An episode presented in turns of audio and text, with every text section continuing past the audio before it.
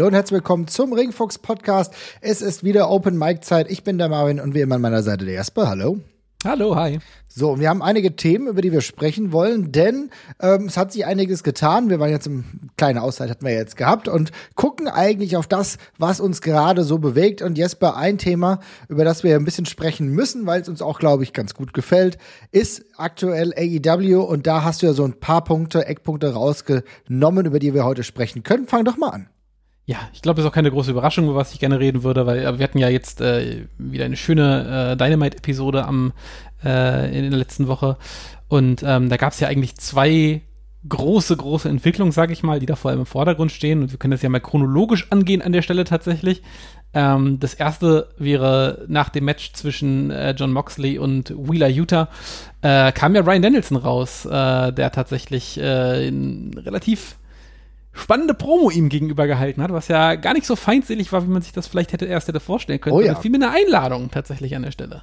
Ja, das fand ich ganz spannend, denn es ging im Grunde darum, dass Brian Danielson eigentlich fast eine Art Team-Stable mit Moxley gründen will, zusammen vielleicht noch mit realen, in Anführungsstrichen, Athleten wie Daniel Garcia, über den wir hier ja auch yes. schon gesprochen haben, bei dem wir ja auch alle wissen, das ist ein cooler Athlet, der hat einen eigenen Look, der ist auch jetzt gerade in Indies immens erfolgreich, aus dem könnte was werden. Er hat auch Lee Moriarty beispielsweise genannt, ebenfalls ein interessanter Athlet. Und mit diesen gemeinsam eine Art Stable gründen für, so ich will mal sagen, Smash Mouth Wrestling, ja, also wirklich äh, auf die Fresse und weniger Gimmick-Mist. Er hat ja dann auch äh, die negative Konnotation dann auch geführt mit dem äh, debütierten Danhausen und anderen Witzfiguren, die da rumlaufen. Und damit will er so ein bisschen einen Counterpoint setzen, ne? Ja, ich fand auch cool, dass er genau die Leute genannt haben, die ja auch so gleich äh, als äh, Brian Danielson auch nur als Gerücht im Raum quasi stand für AEW, ja auch ja. so als potenzielle Stable-Idee quasi durch den, durch den Raum gefloatet worden sind, dass sie die dafür auch genommen haben, weil die passen auch einfach halt alle total, total cool. Ähm, und ich finde dann auch, ich hatte so Moxley und Danielson als Team jetzt potenziell auch gar nicht auf der Uhr und ich glaube nicht, nee. dass es dazu kommen wird, sondern dass mhm. die äh, eher Gegner werden werden würden, aber äh, als er das dann so erzählt hat, dachte ich eigentlich auch so, ja, warte mal, eigentlich wäre es das total passende und geile Team, dass die beiden eben, die beiden, dass, dass, die beiden eben ihre harte Schule eröffnen und äh, die jungen Kids dann eben da einmal durchschleifen und zu den nächsten großen Stars machen. Und die anderen Damit verprügeln hat, und dann Titel einsammeln?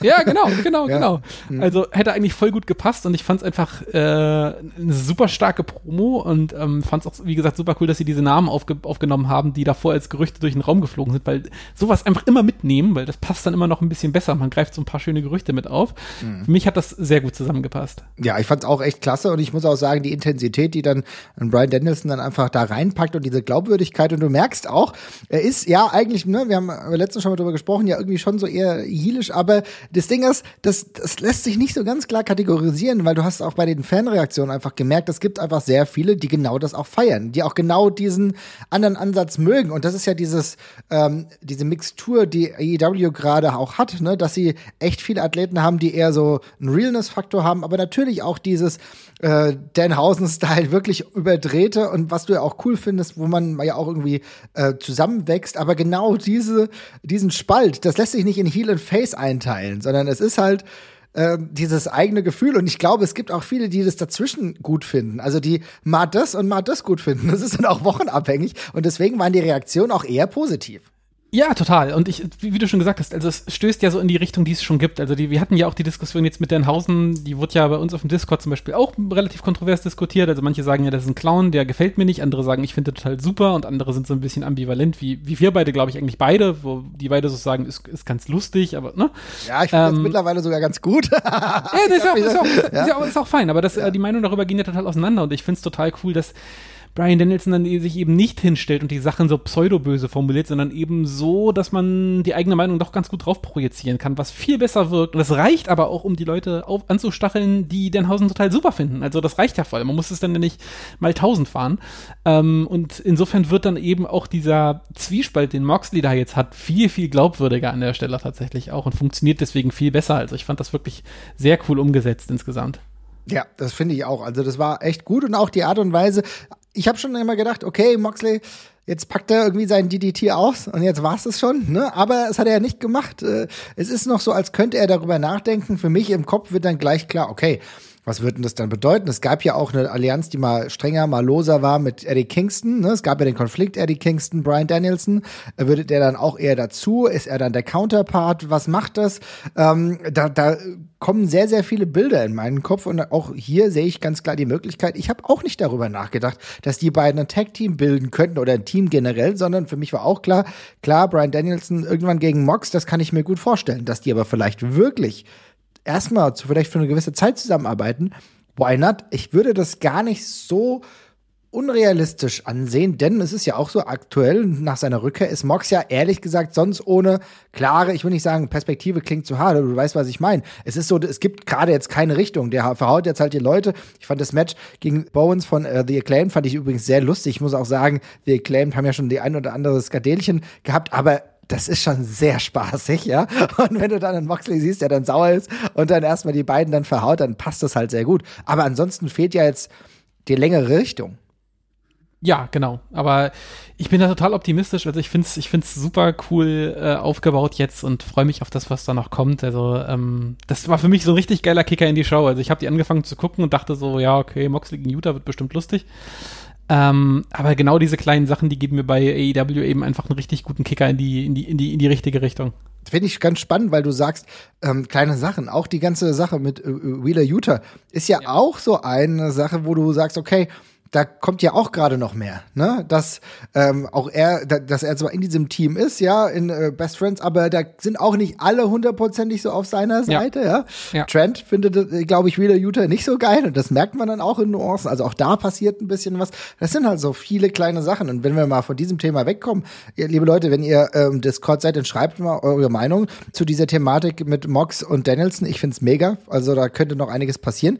Und ähm, aber auch diese ganze Show hat relativ viel geboten. Also auch die letzten, ich muss sagen, ich habe jetzt, ich mache ja immer so einen Rush, ich mache dann eher, ähm, jetzt habe ich eine Weile nicht geguckt und jetzt habe ich dann irgendwie drei Shows mehr oder weniger in den letzten zwei Tagen geguckt und das ist auch echt cool, wo ich dann sehe, okay, Brock Anderson, der sieht wirklich aus wie ein junger Double A Anderson. Was ja. ist da denn? Ich finde den total geil. Ich fand das auch im Team, ähm, äh, auch im Team dann echt gut. Also es hat gut gepasst. Das macht mir voll Spaß. Vielleicht könnte der der erste wirkliche Second Generation AEW Star sein, der davor nicht irgendwie bei der WWE war, wie Cody Rhodes oder so.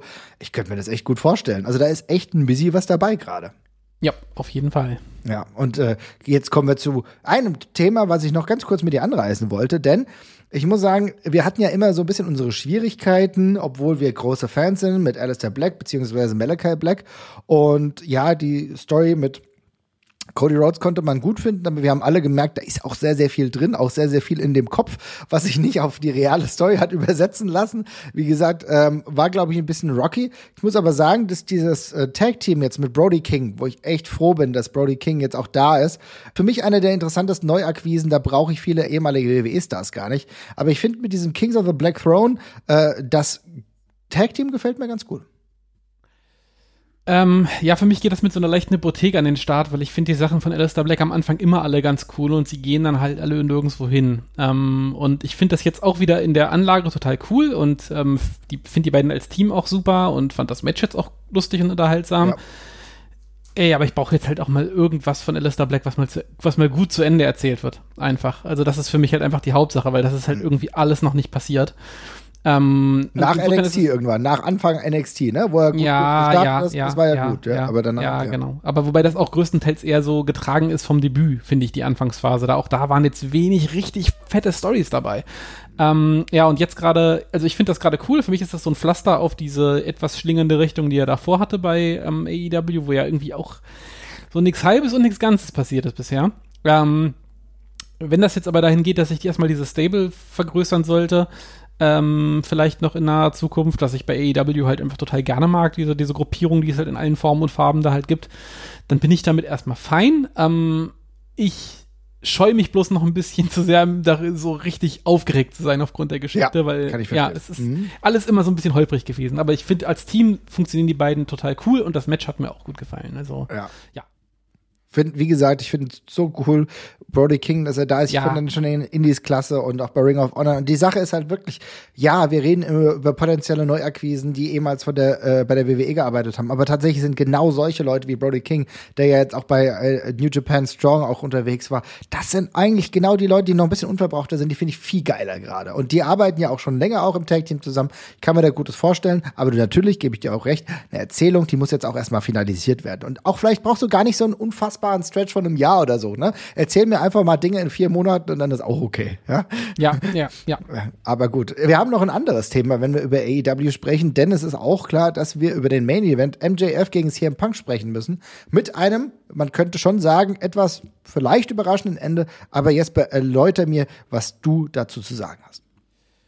Ja, ich fand's, ähm, also ich bin ja nach wie vor nicht der weltengrößten MJF-Fan. Ähm, ich habe ja meine, meine Problemchen noch mit ihm, auch wenn ich ihn generell schon ganz gut finde. Ähm, ich habe allerdings, hätte ich jetzt vor zwei Monaten, drei Monaten hätte ich nicht gedacht, dass man mich mit einem 38-Minuten-Match zwischen MJF und CM Punk begeistern könnte. Und tatsächlich hat dieses Match dann doch geschafft. Das ist, ich fand das sehr unterhaltsam, sehr cool erzählt. Ähm, ich liebe die ganzen kleinen CM Punk Callbacks, die gerade drin sind, äh, mit dem Jimmy Rave Match, was sie ja gemacht haben mit dem Finish. Ähm, das Match war ausgesprochen unterhaltsam und cool. Es ist ein bisschen mehr bödig tatsächlich, auch durch die Wardlow-Geschichte tatsächlich noch. Ähm, also ich war sehr angetan davon tatsächlich, was da passiert. Das hat dir dann auch gefallen. Ja, ich fand es auch gut, auf jeden Fall. Ich war, muss sagen, ich war überrascht, äh, ob das endet, ne? Weil ich natürlich schon gedacht habe, okay, CM Punk ähm, das kann ich mir schon gut vorstellen, dass er zu Hause dann auch den Sieg einholt. Aber andererseits habe ich auch darüber nachgedacht, ja, was würde das denn jetzt wirklich bringen?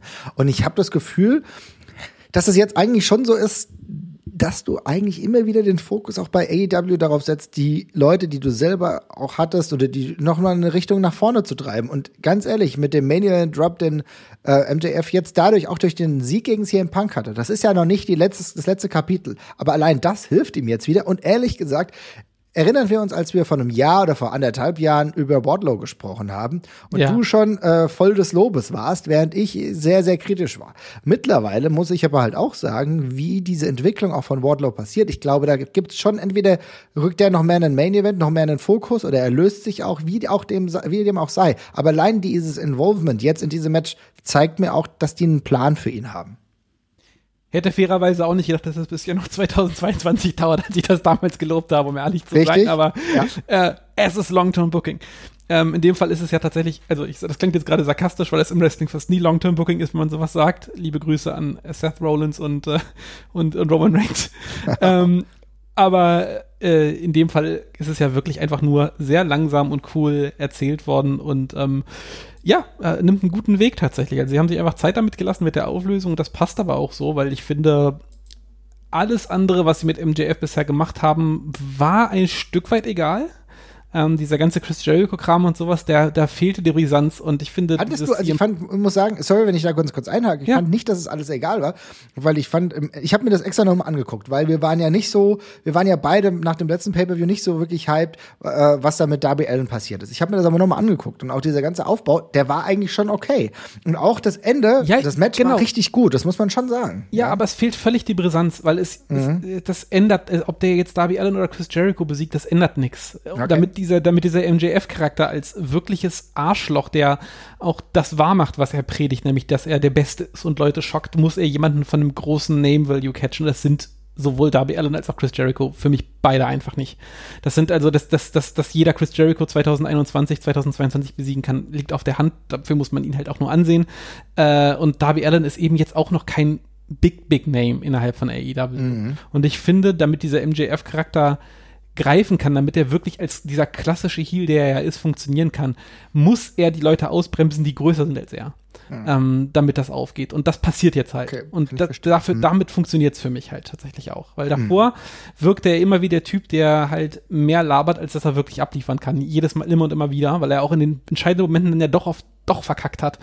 Ähm, und jetzt gerade zum ersten Mal, ähm, ja, ist da eben so ein an seiner eigenen Sterblichkeit ein Fragezeichen tatsächlich dran, weil er jetzt eben wirklich mal geliefert hat, was halt total natürlich geschummelt. Aber man kann ja auch sagen, einer wie CM Punk sollte auch kein Problem haben mit MJF, selbst wenn er schummelt. Vor allem nicht, wenn er zu Hause antritt. Und insofern ist das gerade für mich nur das zum ersten Mal richtig cool Fahrt auf und passt für mich auch saugut. Ja, also das ist, das ist eine gute Erklärung, das verstehe ich auch. Also ich glaube, jetzt kommen wir so auf einen Nenner. Ich kann schon verstehen, dass das, was er davor gemacht hat, auch gegen Darby Allen, ne, gegen Chris Jericho könnte man vielleicht noch anderer Meinung sein. Aber klar ist es oft so, er war dann so der, wie so der College-Bösewicht, ne? Und er ja, ja war genau. so ein bisschen posch und so. Aber er hat ja nicht die nächste Hürde wirklich erklommen, ne? Das, das ja. ist, und jetzt natürlich mit CM Punk war es schon so, dass CM Punk ja noch keine Niederlage, glaube ich, bei AEW hatte, wenn ich da richtig liege. Zumindest ja, keine, die mir jetzt sofort eingefallen ist. Und das ist natürlich jetzt einfach, egal wie die Umstände waren, schon ein Breaker. Total. Und diese, diese, diese klassische Heel-Rolle, wie du es gerade angesprochen hast, als College-Bösewicht, die hat eben aufgrund des, der Tatsache, dass die so auserzählt und eben so klassisch angelegt ist, auch immer ein großes Potenzial in die Midcard abzurutschen, weil es halt niemand mehr so ganz ernst nimmt. Also Fans wissen schon, was damit anzufangen, aber es reicht ja in der Regel nicht für den ganz großen Wurf. Und ich finde, da muss man dann eben noch einen, einen kleinen Twist halt liefern und den haben sie jetzt eben. Und ähm, jetzt bin ich wirklich gespannt, wie es weitergeht und vor allem auch, ähm, wie sich CM Punk gegebenenfalls daran abarbeitet und vielleicht auch ändert. Also ähm, für mich wunderbar. Ich bin sehr gespannt, wo das, wo das hingeht. Ja, auf jeden Fall. Also für mich war es überraschend, dass CM Punk tatsächlich verloren hat. MJF natürlich auch wieder mit dem mittels eines Einsatzes, eines, könnte man sagen, Foreign Objects. Darüber haben wir ja letztens auch mal gesprochen, was das genau bedeutet. Dann hört auf jeden Fall unsere Ausgabe über Begriffe. Ähm, genau, hat er gewonnen und das geht aber natürlich noch irgendwie weiter. Also es gibt noch eine fortlaufende Erzählung, das dürfte nicht der Punkt gewesen sein, auch wenn es natürlich trotzdem interessant ist, wie ein CM Punk wieder zurückkommt. Ne? Denn es ist natürlich mhm. so, wir haben jetzt gesehen, bei äh, Brian Danielson, der hat das Match verloren gehabt um den Titel, ja, war ein tolles Match gegen Hangman Adam Page, das Match verloren. Jetzt ist es so, dass CM Punk äh, verloren hat. Wie kommt er zurück? Kommt er gleich nächste Woche zurück? Ich weiß es nicht. Ich weiß, im Vorlauf war ja doch eigentlich so auch ein bisschen die Erzählung, ja, keine Angst, ihr Lieben, ähm, CM Punk, der bereitet euch jetzt Freude, aber der wird wieder weg sein. Ihr werdet wieder traurig sein. Und irgendwie hat er ja mit was gespielt. Und jetzt stellt sich schon die Frage, ist CM Punk jetzt bald wieder weg? Oder ist es nur Gelaber von MJF? Weißt du? Also das könnte ja auch irgendwie interessant sein. Mhm, ja. Insofern bleiben wir dran und äh, gucken, wie die nächsten Wochen weitergehen. Ich finde trotzdem, um das auch mal klar zu machen, ich hatte erst gedacht, dass die das ja wirklich bis März ziehen ähm, das, auch das erste Aufeinandertreffen, bis sie diesen Pay-Per-View haben. Ich bin überrascht und finde es eigentlich cool, dass sie es nicht gemacht haben, sondern dass sie jetzt schon mal ein erstes Mal Ja, ja, total. Ich finde das, ich finde das auch, ich finde das auch einfach immer bei AEW tatsächlich sehr schön, dass man äh, aus diesen zeitlichen, aus diesen sich angewohnten zeitlichen Abläufen so ein bisschen rausbricht. Also wir haben da ja schon mal drüber geredet, was das für ein Gewinn für TV-Shows ist, dass das da auch einfach immer wieder passiert und manchmal Sachen länger dauern, manchmal kürzer dauern. Ähm, aber man vertraut denen ja inzwischen, was das angeht, tatsächlich auch ein bisschen. Und das ist für den eigenen Spannungsbogen tatsächlich eine coole Sache, weil es eben nicht immer so auf diesen einen Moment hinausläuft, wo man dann eben sagt, jetzt muss es funktionieren. Und wenn es in dem dann nicht funktioniert oder noch nicht passiert, dann ist man bei AEW auch nicht so enttäuscht, finde ich, weil man weiß, es kommt dann vielleicht später noch. Es kann auch noch ein halbes Jahr später passieren. Die vergessen das in der Regel zumindest nicht in so einer großen Taktung, wie das andere große Promotions tun. So ist es. Und ich meine, allein die Tatsache, dass du jetzt auch nächste Woche ein World Title Match wieder hast, ne? Adam Page, der dann gegen Lance Archer antritt, auch ein Texas Deathmatch. Ich bin ehrlich, ich tue mir immer schwer mit Lance Archer, obwohl ich den eigentlich irgendwie ganz cool finde, aber irgendwie so richtig springt's bei mir nicht über. Mittlerweile hat er auch schon zwei Manager mit Dan Lambert und Jack Roberts, also sie probieren es wirklich. Aber allein die Tatsache, dass es dann so, auch jetzt, sag ich mal, einen Monat vor dem nächsten großen Pay-Per-View wieder ein Titelmatch gibt, finde ich ganz cool. Mal gucken, ob die Richtung dann wirklich auch Richtung ähm, Pay-Per-View dann mit denen beiden noch geht oder ob es einen anderen Turn gibt, das müssen wir abwarten. Aber es bleibt immer spannend und wir gucken, wie es da weiterläuft, würde ich sagen. Ne? Yes anderes äh, Thema ist, und zwar auch ein größeres Thema, ist die Tatsache, dass wir eigentlich jetzt wirklich 2022 immer mehr auch in anderen Promotions erleben, dass es Intergender-Matches gibt, was wir im Kleinen ja schon immer öfter hatten bei vielen Indies. Und jetzt ist es auch bei Impact so gewesen, dass Jordan Grace ihren Titel, äh, den Digital Media Title von Impact, aufs Spiel gesetzt hat gegen Matt Cadona. Und du hast es ja jetzt angeguckt. Ich habe es mir angesehen. Ähm, ich bin tatsächlich, muss ich allgemein mal sagen, immer wieder ein bisschen mehr versucht, in Impact reinzugucken, gerade weil da doch relativ ja. viel passiert, was ich ganz interessant finde. Und ich glaube, ich wage es jetzt bald mal wieder. Und wenn mal, vermutlich erwische ich wieder sofort irgendeinen Dreckspaper, wo nur Scheiße passiert. geht mit Impact.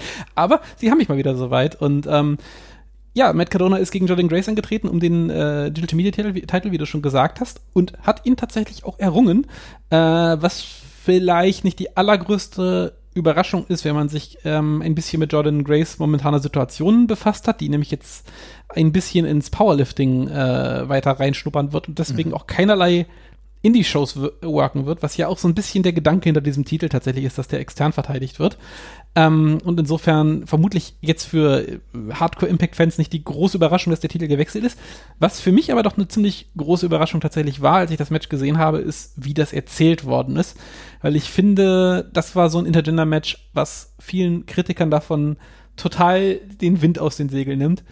Ähm, weil die haben das so cool erzählt. Matt Cardona, ich finde ihn ja gerade sowieso in fast allem, was er tut, sehr unterhaltsam. Muss als, man auch mal loben. Also der ist sehr ja, umtriebig gerade. Ich meine, wir haben gesehen, was er bei Game Changer Wrestling gemacht hat. Der ist bei NWA, da hat er jetzt auch ein Title Match. Ähm, es ist ehrlich gesagt so, dass Matt Cardona, und das habe ich nie gedacht, weil ich war wirklich in der WWE nie ein großer Fan von ihm. Aber wie er sich jetzt gerade hier entwickelt, das ist sehr, sehr schön. Jetzt rede ruhig weiter, ich wollte dich gar nicht unterbrechen. Hm. Nein, nein, alles gut, alles gut. Aber Matt Cardona auch mega geiler Wrestling-Name übrigens, muss ich auch mal sagen. Viel geiler als Zack Ryder. Ähm, genau, aber äh, das, das Match war so cool aufgebaut mit, mit, mit Matt Cardona, der am Anfang diese typische Intergender Schiene gefahren ist mit, oh, ich kann sie gar nicht attackieren und ich, jeder Schlag, den ich mache, für den schäme ich mich dann und das tut mir dann auch wahnsinnig leid und dann einfach angefangen hat zu schummeln wie der Rabe. Das war wirklich einfach im Match auf einmal war, war alles einfach nur Fake, seine ganze, seine, seine ganze, sein ganzes Hin und Her gerissen sein. Und dann fängt er einfach an zu schummeln, wie wirklich der hinterletzte Betrüger einfach die ganze Zeit, weil er eben einfach nur ein absolutes Arschloch ist. Und das fand ich so eine coole Art und Weise, dieses Intergender-Stigma, wo man halt immer sagt, ja, das kann man ja nicht erzählen wie normales Wrestling-Match. Und es war einfach genau das, doch, die Heels sind auch einfach gegen Frauen komplette Arschlöcher. Du kannst das genauso erzählen. Ich fand auch, es kam größtenteils größtenteils oder ähm, riesiges Overselling aus, was mich bei Intergender-Matches okay. dann auch so ein bisschen stört immer, wenn Männer dann auf einmal so überwältigt davon sind, dass die Frau zuschlagen kann, dass ich immer so denke, okay, jetzt ist es schon ein bisschen drüber, sondern äh, Jordan Grace wurde einfach als ja, total legitime Gefahr für ihn dargestellt, fand ich tatsächlich an der Stelle. Und das hat einfach super gut reingepasst. Also mir hat das, mir hat das super gut gefallen. Ich fand Matt Cardona hat da äh, gut mitgespielt, auch einen schönen Schocker quasi, äh, für, für einen schönen Schocker gesorgt hat mir total gut gefallen und ich finde, das zeigt einmal mehr, wie cool man Intergender Wrestling eigentlich aufziehen kann, wenn man das denn möchte. Ja, also auf jeden Fall. Ich muss mir das auf jeden Fall nochmal angucken. Finde es schön. Finde es auch gut. Jordan Grace ist natürlich aber auch eine Protagonistin, mit der du das gut spielen kannst. Und Matt Cadona, wie gesagt, ich habe sehr sehr großen Respekt vor seinen letzten Arbeiten und finde das eine coole Paarung, eine gute Ansetzung, die werde ich mir auf jeden Fall nochmal geben und hoffe, dass wir das vielleicht auch noch öfter sehen. Warum nicht? Wir sind jetzt gerade auf einer Einflugschneise. Ähm, diesen Weg kann man, sage ich noch, noch öfter bestreiten. Das sehen wir tatsächlich auch in Deutschland. Ähm, wir wissen ja, dass es grundsätzlich vielleicht nicht unfassbar viele Protagonisten, Protagonistinnen gibt, die in den Ring steigen können, auch vielleicht ein Niveau haben. Und deswegen, auch deswegen wird sich die NGW und äh, GWH überlegt haben, auch wisst ihr was, wir machen das mit diesem Inter Intergender Wrestling, was wir bei der letzten, bei Crossroad ähm, 4 war das, glaube ich, schon äh, probiert haben und wo es auch schon mhm. äh, gut war, wenn wir jetzt einfach weiter durchziehen. Da gab es nämlich ein Rumble, da waren Männer und Frauen zusammen. Ne? Und das hast du immer mal wieder schon gehabt bei der NGW. Und jetzt wurde einfach klargesetzt, NGW und GHW werden einfach in der Gender Wrestling sogar noch länger und noch weiter befördern. Und das finde ich ist eine gute Sache. Denn ganz klar ist auch, die allerwenigsten Wrestler sowohl weiblich als auch männlich, sind da gerade in Anführungsstrichen fertige Athleten oder Athletinnen. Aber es hilft natürlich, noch mehr, und wir haben ja schon lange mal darüber gesprochen, noch mehr damit zusammenzuarbeiten. Ne? Du siehst es, wie beispielsweise die Entwicklung von Baby Allison, die ja schon immer auch Intergender Wrestling Matches gehabt hat, wie die Entwicklung da vorangeschritten ist. Wir sehen, dass es gibt einzelne sehr gute Athletinnen wie Kara beispielsweise. Ich glaube, die wird auch bald ähm, auch noch mal außerhalb Deutschlands ein bisschen unterwegs sein. Das mhm. ist echt ein, das ist echt ein guter Weg, aber du machst es halt noch besser mit Wrestlern, die vielleicht schon ein paar Jahre dann dabei sind. Warum nicht? Und du hast so gute Leute wie ein Bully, ja, Aaron Hussein, der ein Wrestling-Trainer ist, der das auch sowieso dieses ganze Game einfach beherrscht. Und wenn du die beiden im Ring, beziehungsweise nicht nur im Training, sondern auch während den Shows dann zusammenwürfelst, ich glaube, das kann ganz gut werden. Ja, total. Stimme ich mit allem zu, was du gerade gesagt hast, tatsächlich. Ich finde, das ist auch der richtige Weg. Wir sehen das ja beispielsweise erneut. Wir werden es ja bei Karat, haben wir letzte Woche schon mal drüber gesprochen, wo wir ja dann auch das Tag-Team haben, das Tag-Team-Title-Match, ne? Arrows of Hungary gegen Mace und Mudo, wo du ja dann auch wieder mit Stephanie Mace eine Frau dann da hast, die dann äh, im Title-Picture dann unterwegs ist. Und das finde ich tatsächlich einfach smart. Wenn du dir das zutraust und wenn sich alle Seiten das zutrauen, dann kann das glaubwürdig erzählt werden. Und ich glaube, ohne dass ich bis, bislang gesehen habe, dass Grace gegen Cardona ein gutes Beispiel dafür ist. Ja, du hast ja vorhin schon ganz richtig gesagt, Grace ist eine von den äh, Frauen, die da ja auch selbst den Kritikern, die halt immer so die, die körperlich, den körperlichen Aspekt reinspielt, der, die dann quasi das, das, den Wind aus den Segeln nimmt, weil sie eben einfach äh, nachweislich eine extrem starke Frau ist einfach an der Stelle.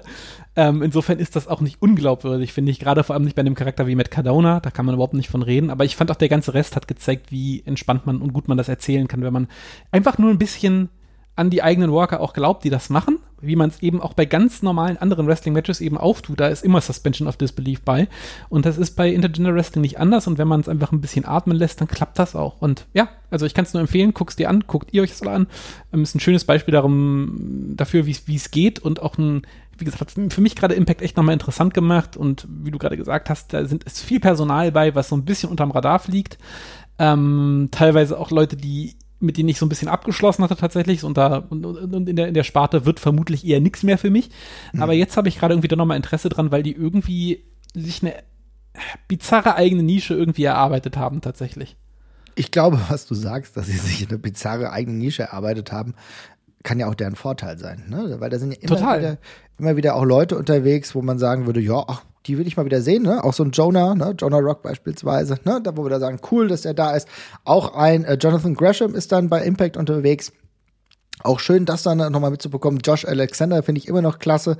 Klar, es gibt andere Leute, mit denen kann ich auch nicht so wirklich viel anfangen. Ja, also Teile des Bullet Clubs brauche ich auch dort nicht. Ja, so ist es halt, ja.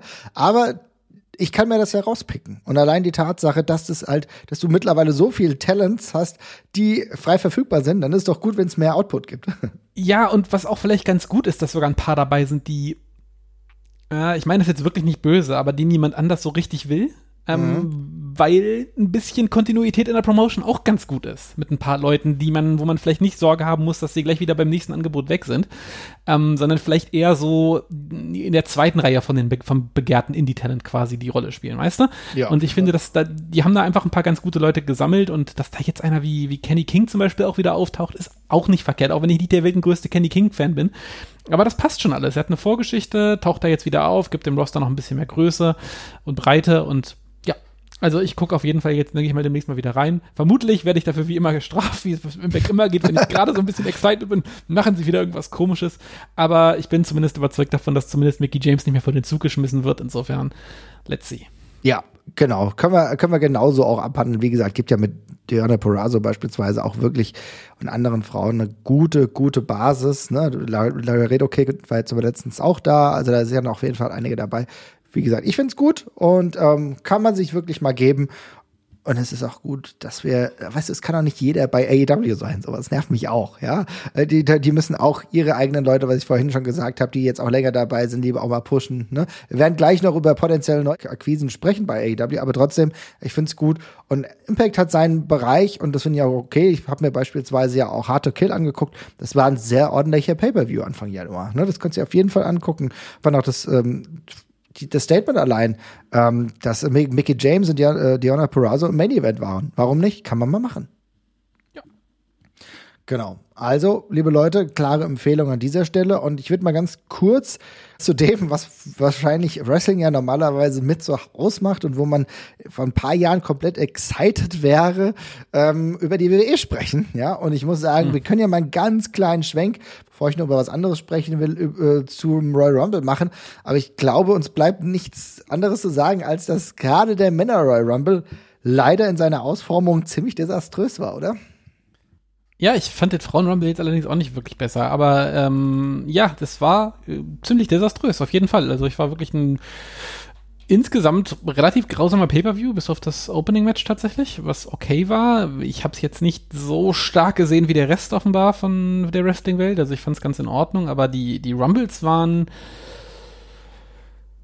äh, ich glaube, die schlimmsten, die ich bisher gesehen habe. Beide für mich. Ich fand beide wirklich ausgesprochen schlecht. Mhm. Also ich finde auch, dass, ähm, also wie gesagt, ich, was mir wirklich gut, das, das Schlimme ist, ich bin reingegangen in dieses Seth Rollins Roman Reigns Ding und habe gedacht, ach krass, okay, das, das legt aber die Latte jetzt relativ hoch. Ich habe mir nämlich nichts erwartet und fand das irgendwie ganz cool. Ne? Seth Rollins kommt da raus mit The Shield Outfit und du denkst, cool, auch mit der Musik. Ne, ja, ist ja mittlerweile Faith, warum auch immer, äh, Face, warum auch immer, aber wie auch immer, nehme ich mit. Und das Match war in Ordnung, klar, komisches Ende, aber dann geht's weiter. Und dann war der Frauenrumble, er war auch nicht geil. Kannst du erzählen, was du willst, wenn die Hälfte der Leute, die da reingekommen sind, eigentlich nichts mehr mit der WWE zu tun haben.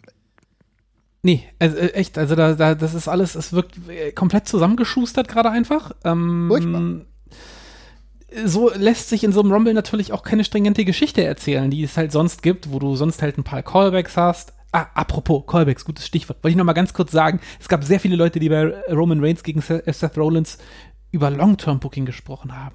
Ich will noch mal ganz kurz sagen, diese Shield-Reminiszenz ist total cool, finde ich super, aber das ist kein Long-Term-Booking. Das ist ein Callback. Das ist nichts, was seit fünf oder sechs Jahren geplant war von dem stimmt, das ja, ja. Roman Reigns und Seth Rollins beim Royal Rumble 2022, wo sonst alles mit der heißen Nadel geschickt ist, das Star, das Shield-Ding äh, kombiniert. Es war einfach nur eine kurze Anspielung. ja, definitiv. Vorsicht, ja. Mit, Vorsicht mit dem Begriff.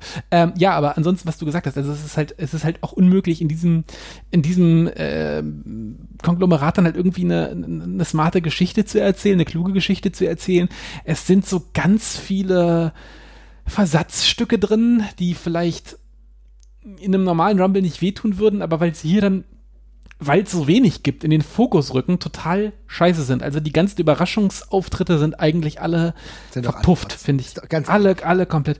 Da kommt Rousey raus, die einen schlimmeren Eindruck macht denn je, was okay ist, weil sie gerade aus einer Schwangerschaft ja, gekommen ist und vielleicht noch ja. nicht wieder so. Aber wenn, wenn das der große Act ist, dann muss der eben sitzen. Ne? Und dann muss es aber auch gut erzählt werden. Und das ist ja, also ja. wenn du gleich Rousey ansprichst, muss ich leider sagen, ich habe mich mega gefreut, dass ihr da war. Ne? Und ich sehe über vieles hinweg. Auf jeden Fall. Und sie hat jetzt auch noch Zeit für, für Mania wieder fit zu werden, wie auch immer. Alles okay. Ich finde nur, dass die Darstellung allein war scheiße. Also du äh, sie ist reingekommen und du hast in der Hälfte auch weggeblendet. Du musst normalerweise sekundenlang drauf sein und die muss ich erstmal feiern lassen. Also die Tatsache, dass sie wieder da ist, muss einen riesen Raw geben. Weißt du, was ich meine? So, wow, krass, Ronda Rousey ist zurück und nicht innerhalb von fünf Sekunden abgehandelt werden.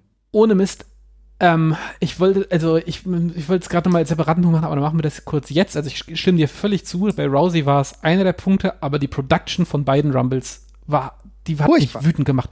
Also bei wie vielen Eliminations, die weggesch weggeschaltet haben, gerade in dem Moment, also wirklich dann irgendwie Elimination ist gerade im Gange und in, der, in, in, den entscheidenden drei Sekunden zeigen sie irgendjemanden, der gerade am Turnbuckle sitzt. Ja. Und dann zeigen sie es in der Wiederholung. Oder die, sie, sie, verpa sie, verpassen die Entrances die ganze ja. Zeit. Auch das passiert am laufenden Band wirklich. Es hört nicht mehr auf.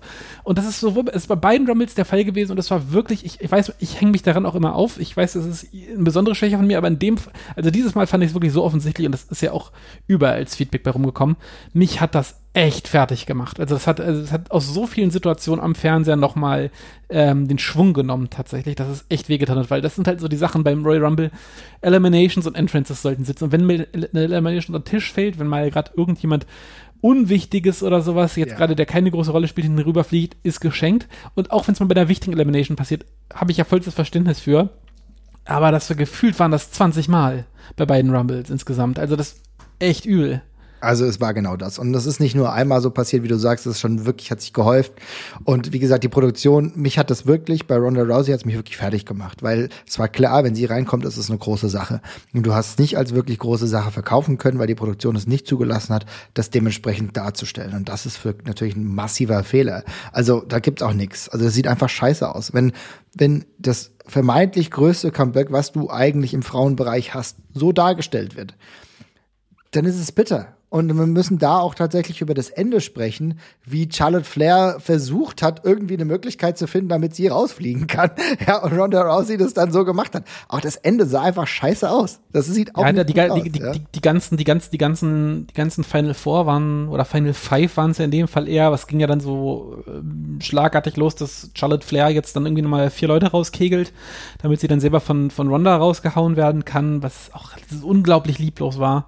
Ähm, ich finde die bei den bei den Final Four, die die WWE da halt so hinlegt, ist es immer so ein bisschen Hit und Miss. Manchmal haben sie das echt gut durchdacht und es klappt total gut. Und am anderen Ende der Fahnenstange äh, sind meistens diese völlig überhasteten, okay, die auf die beiden soll es rauslaufen, die anderen fliegen jetzt noch schnell raus. Ähm, und dazwischen gibt's meistens nicht viel.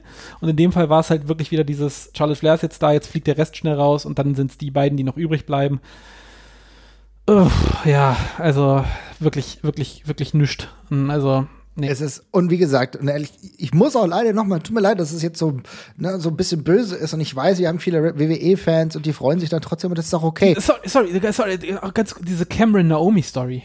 Das ja. war auch, wie sie das auch, wurde, wurde eigentlich weiß, das soll aufeinander aufbauen und ich nehme an, da ist dann irgendwas schiefgelaufen oder es gab Zeitschwierigkeiten. Genau. Aber das, das wirkt halt ungeheuer blöde, wenn du eigentlich weißt, das ist die Story, die gleich erzählt werden soll mit den beiden. Und ja. dann fliegt die eine raus und dann kommt die andere rein und denkst, was ist das denn jetzt bitte an der Stelle? Hä? Ihr müsst doch nur diese zwei, also diese zwei noch mal kurz beieinander lassen. Warum kriegt ihr das denn nicht hin? Ja. ja, ja. Also völlig gaga und ehrlich gesagt auch richtig schlecht mit Melina. Das ist doch, ist doch klar, weißt du, dass Melina da rauskommt und nicht wirklich ein Exposure hat. Aber die fliegt innerhalb von 50 Sekunden raus. Ja, also auch, ja. auch das, also ich fand das auch nicht, nicht gut erzählt und du hättest eigentlich die beiden noch mal ein bisschen länger zusammenlassen können. Ich meine, Melina hat auch irgendwie eine WWE-Geschichte und die beiden, da hättest du irgendwie noch kürzer was machen können, aber da waren so Versatzstücke drin, aber die das wirklich nicht auserzählt haben. Und ganz ehrlich, die ganzen Protagonisten, die da reingeholt haben, ehrlich gesagt, was interessiert mich eine Sarah Logan 2022 ist mir vollkommen wumpe. Die war nie relevant in der WWE, dass ich jetzt sagen würde, okay, super, dass die wieder zurückkommt. Ehrlich gesagt auch, äh, genau, Cameron tatsächlich, da hättest du diese kleine Geschichte gehabt, okay. Ja. Ivory echt cool. Kelly Kelly verstehe ich nicht, warum die immer wieder zurückgeholt wird. Die hat nie was dazu beigetragen, dass Women's Wrestling in äh, der WWE irgendwie groß wird. Also keine Ahnung. Ja, also ich glaube wirklich, also wenn das, dieses einzig, das einzig Relevante, was in dieser ganzen Show passiert ist, war Mickey James äh, tatsächlich, wo wir alle gesagt haben, oh krass, ja. dass die als Impact Champion angekündigt wird, mit dem Impact Title rauskommt und ihr Impact Team hat. Also ja. wirklich, wirklich, ein Hattrick tatsächlich an der Stelle. Ähm, ja, und das war's. Der Rest ist wirklich, bis aufs Rousey Comeback, was uns jetzt halt bis WrestleMania beschäftigen wird, völlig latz. Alles durch die Bank. So ist es. Also insofern leider schwierig. Und dann sind wir zum Männer Rumble gegangen. Ja, also die, die Matches, über die, jetzt mal ganz kurz sagen, die Matches dazwischen können wir eigentlich auch alle unter, unter den Teppich kehren, da war nichts Großes bei. Lashley also wenn ich Lesnar jetzt war, bin, Lash, Lesnar, gegen, ja. Lesnar gegen Lashley war witzig, war wirklich ja. witzig, fand ich witzig erzählt, war auch cool so erzählt, wie man das genau machen muss. Einfach die beiden Athleten gegeneinander, die sich gar nicht richtig wehtun können. Ja, und dann müssen wir leider diese WrestleMania-Einfahrt da nehmen mit Paul Heyman. Äh, das war dann leider auch klar. Ähm, bis dahin war es halt cool und dann ist es halt der Quatsch. Ich hätte viel lieber Lashley gegen Lesnar nochmal gesehen äh, an der Stelle. Aber ja, dann kriegen wir jetzt eben das andere wieder. Sehe ich auch so. Ich will aber genau, wenn wir schon darüber sprechen, muss ich auch sagen, dass ich die Crowd total tot war bei Lynch gegen Doudrop. Ja, hat niemand interessiert. Furchtbar. Ähm, leider, ne? Also Doudrop, wir kennen sie ja, aber ehrlich gesagt war sie auch, als sie zur WWE kam, noch keine fertige Athletin. Ähm, dass man sie jetzt dahin stellt, weiß ich nicht, ob mir das so, so sinnvoll war. Ja, das war für mich kein gutes Match. Du hast eben über Lashley Lesnar gesprochen stimme ich dir vollkommen zu. Ich glaube, ist alles gesagt. Ich muss auch sagen, ich bin kein Fan von dieser Mixed Tag Team Action äh, bei Phoenix Ach, gegen Maurice und ja, The Miz. Nee. Ich weiß, dass man aus WWE Gründen, weil äh, Miss and the Misses äh, die Show ja irgendwie auch promoted werden soll. Okay, aber also ehrlich gesagt. Nobody gives a, nobody gives a fuck. Ist, nobody, es ist wirklich von allen Dingen, die ich nicht sehen, die, die ich sehen wollen würde mit Edge, ist diese Kombination keine davon, ja. Ja, ja, ja. Und dann kommen wir halt genau zum Royal Rumble der Männer und da müssen wir halt sagen, ich habe irgendwie das Gefühl, dass mit Pat Patterson, der letztes Jahr von uns gegangen ist, auch so ein bisschen der Geist des Royal Rumble gestorben ist oder die klar strukturierte äh, Möglichkeit, einen Rumble zu erzählen. Denn was das für eine Ansammlung von sinnlosen Geschichten war, ach du je. Ey, ich weiß nicht mal, wo ich anfangen soll, weil das, es ist so ein großes Knäuel von nichts tatsächlich einfach. Es ist nichts drin, worüber man reden kann. Es ist wirklich einfach alles egal gewesen, von vorne bis hinten. Und ich finde, das hat, also so wie es losgegangen ist, hat es dann auch aufgehört. Also, da sind so viele Momente bei, wo man so denkt, unter, unter, normalen Umständen könnte das jetzt lustig sein oder könnte, könnte passen. Ich fand zum Beispiel Rick Books, fand ich, ähm, für mich wäre Rick Books jemand gewesen, das hätte so, so potenziell so eine lustige Meme-Breakout-Performance sein ja. können in dem, in dem Rumble. Unter normalen Umständen, wo so hängengebliebene Fans, die, wie ich jetzt, jetzt teilweise auch bin, ja, der da reinkommt und dann catcht da auf einmal der, der, der NCAA Freddie Mercury auf einmal rum und macht da lustige Sachen und sieht witzig aus und sieht aus wie ein Superstar. Das könnte normalerweise hängen bleiben, aber es geht eben alles unter in einem völlig willkürlichen Roster, was da drin geht. Keiner von denen versprüht noch irgendwas. Es sind wirklich ausschließlich Leute fast drin, wo du sagst, oh ja, der hätte mal was werden können. Also, als da irgendwie, zeitweise standen da irgendwie AJ Styles, Sami Zayn, Robert Root, Nakamura im Ring am Anfang und ich dachte mir so, die sind eigentlich alle durch. Also nicht im Sinne von, die sind körperlich durch, sondern die sind erzähltechnisch in der WWE sind die alle durch. Da kommt nichts mehr. Ich habe einfach bei, ich war, bin bei keinem von diesen Leuten noch irgendwie investiert gewesen. Ja, ich muss sagen, ich war am Anfang investiert und ich war bei AJ Styles investiert, weil ich schon gedacht habe, okay, die letzten Tage zuvor gab es schon so ein bisschen Gerüchte, könnte es vielleicht sein, dass AJ Styles den Rumble gewinnt, ist da vielleicht was möglich? Und habe ich gedacht, also eigentlich habe ich darüber gar nicht nachgedacht, weil er zuletzt ja auch bei NXT war und okay, da das, das Match dann bestritten, okay, aber ich habe mir nicht zugetraut, dass ähm, mehr diese, diesen, diese Möglichkeit auch selber zu glauben, dass AJ Styles wirklich eine reelle Chance hatte. Hab dann aber im Verlaufe dann schon gedacht, okay, der hat jetzt, der ist jetzt relativ lang drin, der hat sehr, sehr viele Leute eliminiert, Sami Zayn beispielsweise und ähm, ja, auch Austin Theory, ja. ne, einer der ja, Typen. Und, und, und dann mal die Preisfrage, weißt du, wer, weißt du noch, wer, weißt du noch, wer AJ Styles eliminiert hat? Ja, ich glaube, das war dieser nichtssagende Typ, der mich komplett aufregt mit, mit Happy Corbin. Ne? Wie heißt der Mensch? Moss, ne? Moss war das, Madcap, oder? Madcap Moss. Und also ich hätte es dir nicht mehr sagen können, hätte ich es jetzt nicht davor nochmal nachgesehen, weil ich finde diese Eliminierung, Boah, wenn das so war, dass die, wenn das so war, dass die Gerüchte aufgekommen sind mit AJ Styles ja. so, okay, dann verstehe ich das, dann verstehe ich auch, warum du da vielleicht ein bisschen involviert warst. Ich war es nicht.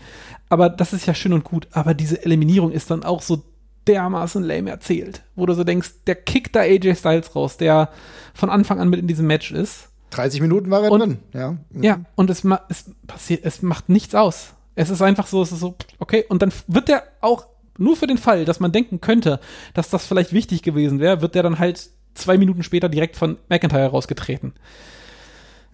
Ja, es ist einfach, es, es verpufft alles im Nichts und wie gesagt, es ist sonst keiner mehr drin. Also ja, jetzt, okay, dann, du, dann hast du Bock auf AJ Styles gehabt, aber ansonsten die anderen sind einfach alle erzähltechnisch durch. Dann kommt Omos rein und Omos kriegt seinen typischen, ja, er ist der große Giant jetzt dieses Jahr und ist ja auch alles ganz cool, aber wird dann auch so rausgeworfen wie jeder Giant jedes Jahr. Hm.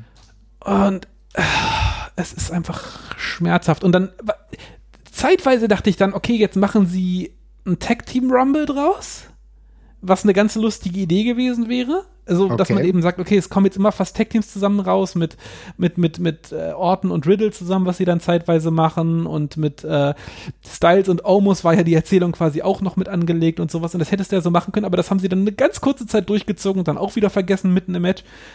Dominic Mysterio und Rey Mysterio kommen auch, glaube ich, unabhängig voneinander nur in den Ring, oder? Mhm, die sind auch ja. nicht zusammen drin, aber kurz nacheinander.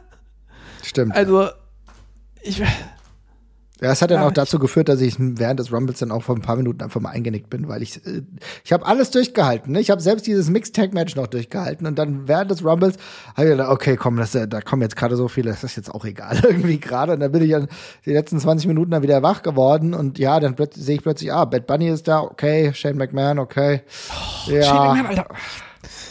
Also allein die Tatsache, wie Shane McMahon reinkam. Ey. Ja, und der einen MMA-Fighter mit seinen Punches traktiert, was, glaube ich, so die, die Höchststrafe ist, dass Riddle Punches von, von, von Shane McMahon zählen muss. Ja. Ja, aber auch selbst ja. mit Riddle hast du jetzt nicht wirklich viel gemacht, ne? Ah, ja, ja, ja. Also, es, also wie gesagt, es war grundsätzlich leider auch von den Stories, die es in diesem Rumble gab, sehr, sehr wenig. Auch tatsächlich sehr, sehr wenig, um es weiterzuerzählen. Du hast dann gemerkt, okay, Klar, und jetzt kommt Brock Lesnar raus und da wusstest du eigentlich schon, wie der Hase läuft. Ne? Es gab ja dann eigentlich kaum noch wirklich Leute, wo ich gedacht habe, okay, jetzt wird's richtig bitter. Äh, da war ich ja relativ froh und natürlich hat dann Brock Lesnar gewonnen, aber es war überhaupt kein, es war kein Faktor, wo ich sage, boah, geil, ey, super, dass wir das jetzt noch gesehen haben, sondern es war halt, okay, er wurde irgendwie dann verarscht um den Titel ja. ähm, und jetzt äh, rächt er sich, er ist weiterhin das Monster und jetzt hat er gewonnen. Ja, okay, schön, dass Bad Bunny noch drin war, wird auch eliminiert. Aber alles andere, und was, was sollte überhaupt Shane McMahon in diesem Rumble, das verstehe ich bis heute nicht.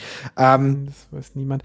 Einfach bitte. Ja, auch, ja, auch super übrigens, ähm du hast ja gerade die Gerüchte um AJ Styles angesprochen, auch klasse, dass die Leute, dass die anderen, wo man gerüchtet hat, ob das vielleicht Abgänge sein könnten, was man nochmal als coolen Turnaround hätte nehmen können, um die irgendwie prominent zu wirken. Sami Zayn und und und ähm, ich glaube Kevin Kevin Owens beide ohne irgendwas Relevantes, beide mit irgendwie einer. Ich kann mal kurz Sami Zayn hat die Johnny Knoxville Story gehabt. Hm. Ach, selbst John, oh, Jeremy Knoxville habe ich komplett vergessen. Auch ja, so ein Typ. Ja, okay, ist jetzt egal. drin. War nicht, war nicht war nicht, war, ganz kurz betonen, war nicht ja. schlimm. War alles okay, war alles okay, war eine okay Promi, Promi-Auftritt. Wenn man, wenn man sowas nicht generell komplett hasst, dann war das nicht schlimmer als die anderen Promi-Auftritte.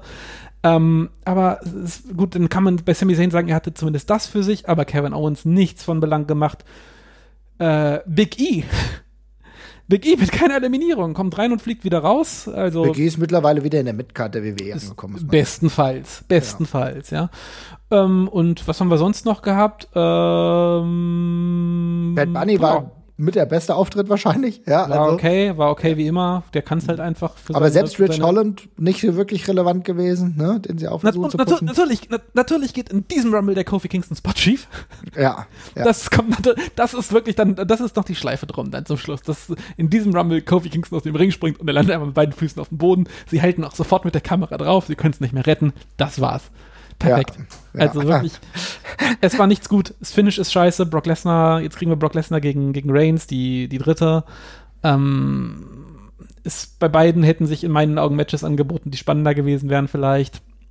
Aber jetzt ist das so. Okay. Ja es ist so, äh, und es passt aber ehrlich gesagt zum Abend, dass immer wenn auf das WrestleMania-Sign gedeutet wurde, das WrestleMania-Sign angefangen hat zu brennen. Ja, in der Tat, ja. Es passt halt. Ja, es ist schwierig. Ich muss echt sagen, ich, für mich ist der Royal Rumble, ja, das ist, was soll ich sagen, es ist halt, also da weißt du halt auch schon, wie der Hase läuft, ey, ne?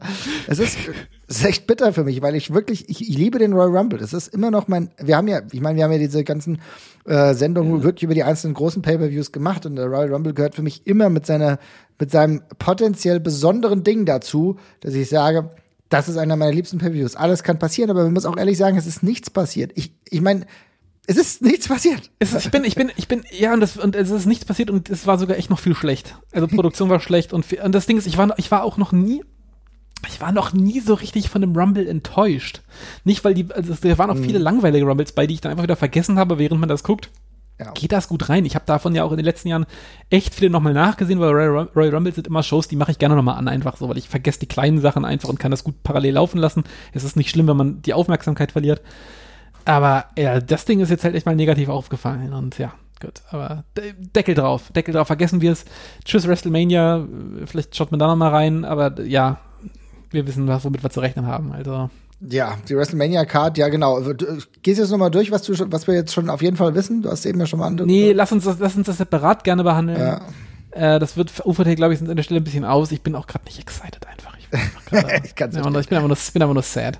Wir werden auf jeden Fall Brock Lesnar wiedersehen dann gegen Roman. Ja, naja, wow, cool, schauen wir mal. Cool. Aber gut, äh, mal gucken, wie das weitergeht. Aber was jetzt in der letzten Woche auch noch war bei der WWE, waren ja die Earning Calls. Da habe ich mal reingehört. Mhm. Und es hat mir eigentlich ich will einfach da noch mal reingucken, mal reinhören, mal gucken, was jetzt hier so sagen. Und man merkt natürlich, ich meine, da geht es einfach um Finanzielles. Ist auch klar, dass es da wenig darum geht, ähm, wie emotional Dinge ablaufen. Ich glaube, das Wort Wrestling ist kein einziges Mal wirklich erzählt worden, muss man auch. Also da es wurde nie über Wrestling gesprochen oder so. Es ging über Sports Entertainment. Ähm, Stephanie McMahon hat gesagt, wie erfolgreich auch äh, die, äh, das Product Placement in der WWE funktioniert. Als äh, Street Profits rauskam mit einer Pizza von Pizza hat, hat das Publikum laut Pizza hat oder Pizza hat gerufen oder Pizza Pizza und das hat sie als großen Erfolg gewertet dafür, wie gut es auch, wie gut die Partnerschaft mit Sponsoren und der WWE funktioniert. Das war eines der Sachen, die ich mir gemerkt habe ähm, und natürlich auch die Richtung, über die wir hier immer wieder gesprochen haben. Ähm, wie geht's weiter mit Talent Acquisition der WWE und wir wissen ja, wie das auch immer schon war, dass die WWE natürlich auf die besonderen Athleten natürlich einen Blick wirft, also die im College waren, mhm. die es vielleicht nicht zur NFL interessanterweise auch, wo sie gesagt hat, NBA schaffen, ähm, dass die für die interessant sein könnte. Und man hat aber jetzt auch gemerkt, dass das noch mehr in den Fokus rückt. Ich will es gar nicht eindeutig bewerten. Das ist eine Art und Weise, wie man das natürlich machen kann. Was für mich interessant war, ist, dass ähm, die ja sehr, sehr viel davon gesprochen haben, wie gut sie auf Social Media ankommen und wie super das funktioniert. Und ähm, dass sie jetzt auf Athleten auch gucken, die ein krasses Social Media Following haben. Also, dass es nicht nur um den reinen äh, sag mal, Dropout, er schafft es nicht zur NFL oder zur NBA geht, sondern krass, die haben auch viele äh, Follower. Das heißt, also die könnten für uns dann mhm. noch interessanter sein. Ist auch irgendwie ein Weg, den ich verstehen kann, aber ihn nicht uneingeschränkt gut finde, weißt du? Ja, es ist ja, also gemessen daran, wie man heutzutage es schafft, Social Media Follow aufzubauen, verheißt es auch nicht unbedingt was Gutes, finde ich. Also es, mhm. es gibt, da gibt's halt auch ja, ich weiß nicht, ob das unbedingt, ob das unbedingt der, der richtige Weg dafür ist, aber sei es drum. Ich bin ja auch alt, also insofern muss ich das ja auch nicht mehr gut heißen. Und äh, be bezüglich der Athleten, der, der liegen gebliebenen, sage ich jetzt mal, mhm. ganz respektierlich, auch wenn ich es nicht so meine, es ist ja keine Schande, es nicht in die äh, beste Sportliga des, des Sports zu schaffen, sondern ein bisschen darunter hängen zu bleiben. Und man muss ja auch fairerweise sagen, bei der, bei Football ist das der, der im Vergleich zum Fußball schon ein sehr heftiger Abstieg in die zweite Garde, sage ich mal. Ja, beim Fußball, ja. wenn du es in der Bundesliga nicht schaffst, dann gehst du, keine Ahnung, nach Frankreich, Frankreich oder nach Österreich oder was weiß ich wohin, da kannst du immer noch dein Geld verdienen oder wenn du es nicht in England schaffst, dann gehst du nach Deutschland, ne? Das, das kaskadiert ja so ein bisschen. Ähm, und beim, äh, ja, beim Football ist es ja schon ein himmelweiter Unterschied, was die finanzielle Lukrativität angeht, was diese Sportarten angeht. Beim Basketball ist es, glaube ich, inzwischen ein bisschen besser, aber auch da ist, glaube ich, auch nochmal relativ heftiger Sturz. So insofern völlig in Ordnung. Also auch Leute mit einem sportlichen Background dazu nehmen, finde ich überhaupt nicht doof, finde ich mhm. auch völlig fein. Ähm, ich weiß nicht immer, ob das so stoßweise passieren muss. Also es gibt ja, man kann ja immer beides machen und also ja, ich weiß, es gibt auch immer noch ein paar Gegenbeispiele dafür, aber äh, die WWE schwenkt da trotzdem auch schon so ein ganzes Stück von links nach rechts und wieder zurück, finde ich, was das angeht. Ähm, als wäre es dann so der Weisheit letzter Schritt an der ganzen Geschichte, aber an dem Weg per se kann ich nichts Schlechtes finden. Diese ganze Social Media Geschichte, okay, ja. Ja, also ich meine, wir haben ja. Jetzt Leute mit 10.000 Followern auf Twitter. Ja, wahrscheinlich, genau, geht's dann an die Millionengrenze. Wahrscheinlich, jetzt, aber natürlich ist es so, äh, ja. dass da halt noch mehr drauf geguckt wird. Das hat natürlich auch nichts mit Qualität zu tun. Aber wir müssen auch sagen, klar, wir müssen es trotzdem immer wieder versuchen zu rationalisieren, denn wir sind auch immer Fans gewesen von Leuten, die selbst in der WWE nur groß geworden sind und davor halt nicht irgendwie independent ja, unterwegs gewesen total, sind. Total, total. Alles in Ordnung. Die, Misch, die, Misch, ne? die Mischung macht's. Die Mischung, die Mischung macht's, macht's aus. Ja, auf jeden ja. Fall. Und das ist dann dementsprechend auch okay. Ich finde halt, wie gesagt, ich bin ja selber sehr viel auf Social Media unterwegs und dementsprechend immer kritischer und finde es eigentlich schwierig. Aber natürlich klar ist auch so, dass sie halt ja. ähm, die TikTok-Generation noch mehr abfangen wollen, was sie ja teilweise mit ihrem eigenen Account hinbekommen. Naja, aber äh, ich, weiß, ich, ja, also, ich, ich, ich finde es halt mal, ich weiß halt überhaupt nicht, ob das konvertiert, sage ich mal, ne? Also ob da, ob aus Leuten, die ob, ob die Leute dazu bewegen, dann einzuschalten oder was von der WWE zu kaufen, weiß ich nicht. Und das wird, das wissen auch, Spoiler, das wissen auch die meisten Leute, die im Marketing sitzen, nicht so wirklich, sondern die geben da immer kluge Einschätzungen ab. Aber das sind auch meistens Vermutungen. Manchmal merkt man dann, das ist leider gar kein Fit eigentlich. Wir kriegen die TikTok-Zielgruppe gar nicht ins, auf Fox zum Gucken, mal als Beispiel. Ja. Aber das werden sie dann gegebenenfalls merken und das werden wir dann ja auch sehen, ob das, ob das so hinhaut.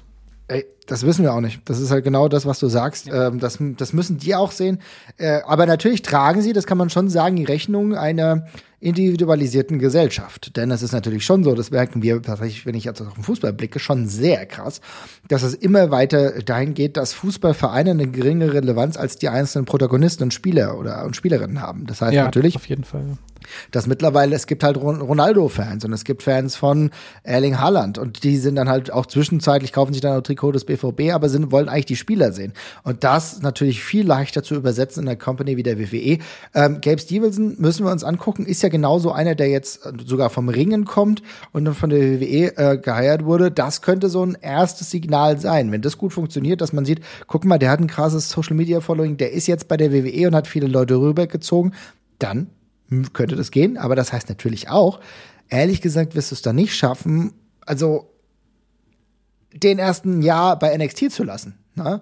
Weil dann ja. also entwöhnst du dieses neue Publikum auch so ein bisschen von diesem Hauptprodukt. Ne? Also muss man abwarten, ist, äh, wie sie das machen. Interessant ist zumindest, dass es finanziell sehr gut zu funktionieren scheint. Also im Gegensatz dazu, dass man schon sagen kann, dass rein objektiv gesehen das Produkt bis auf einzelne positive Ausschwenker gerade keinen Höheflug hat, ist es zumindest so, dass es finanziell relativ gut läuft bei der WWE. Ne? Ja, ich habe ja schon mal vor ein paar Monaten gesagt, dass ich für mich beschlossen habe, auf sowas nicht mehr zu achten, genau wie auf Ratings nicht, weil ich gucke auch nicht eine Serie und freue mich, boah, die macht hat voll viele Einschaltquoten. Ja. Ich will, dass die Serie gut ist, die ich gucke. Oder die Musik gut ist, die ich höre, dass die mir gefällt. Und mir ist es scheißegal, ob das Unternehmen dahinter Geld macht. Die WWE wird sowieso, ich meine, die bringen bald irgendwie vermutlich 500 NFTs aus dem Markt für jeden Wrestler. Und dann kannst du dir da irgendwelche, es gibt ja schon Undertaker-Token und dann kannst du dir vermutlich für jeden Wrestler NFTs kaufen. Damit werden sie auch einen Arsch voll Asche machen.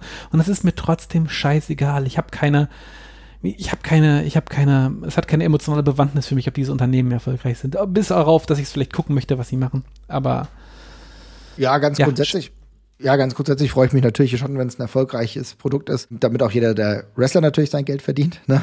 Das ist, äh, das ist natürlich gut, aber grundsätzlich hast du. Ich glaube, ich glaube nicht, ich, glaub, ich glaube nicht, dass irgendein Wrestler mehr Kohle dadurch verdient, dass die WWE gute genau, NFTs ja. beispielsweise verkauft. Das ist einfach, das, das skaliert nicht mit. Das, nee, das, ist, und das hört man ja ehrlich gesagt auch, wenn man sich so ein bisschen gerade anschaut, wie die Stimmung sein soll, denn die soll ja gerade gar nicht so gut sein. Ja?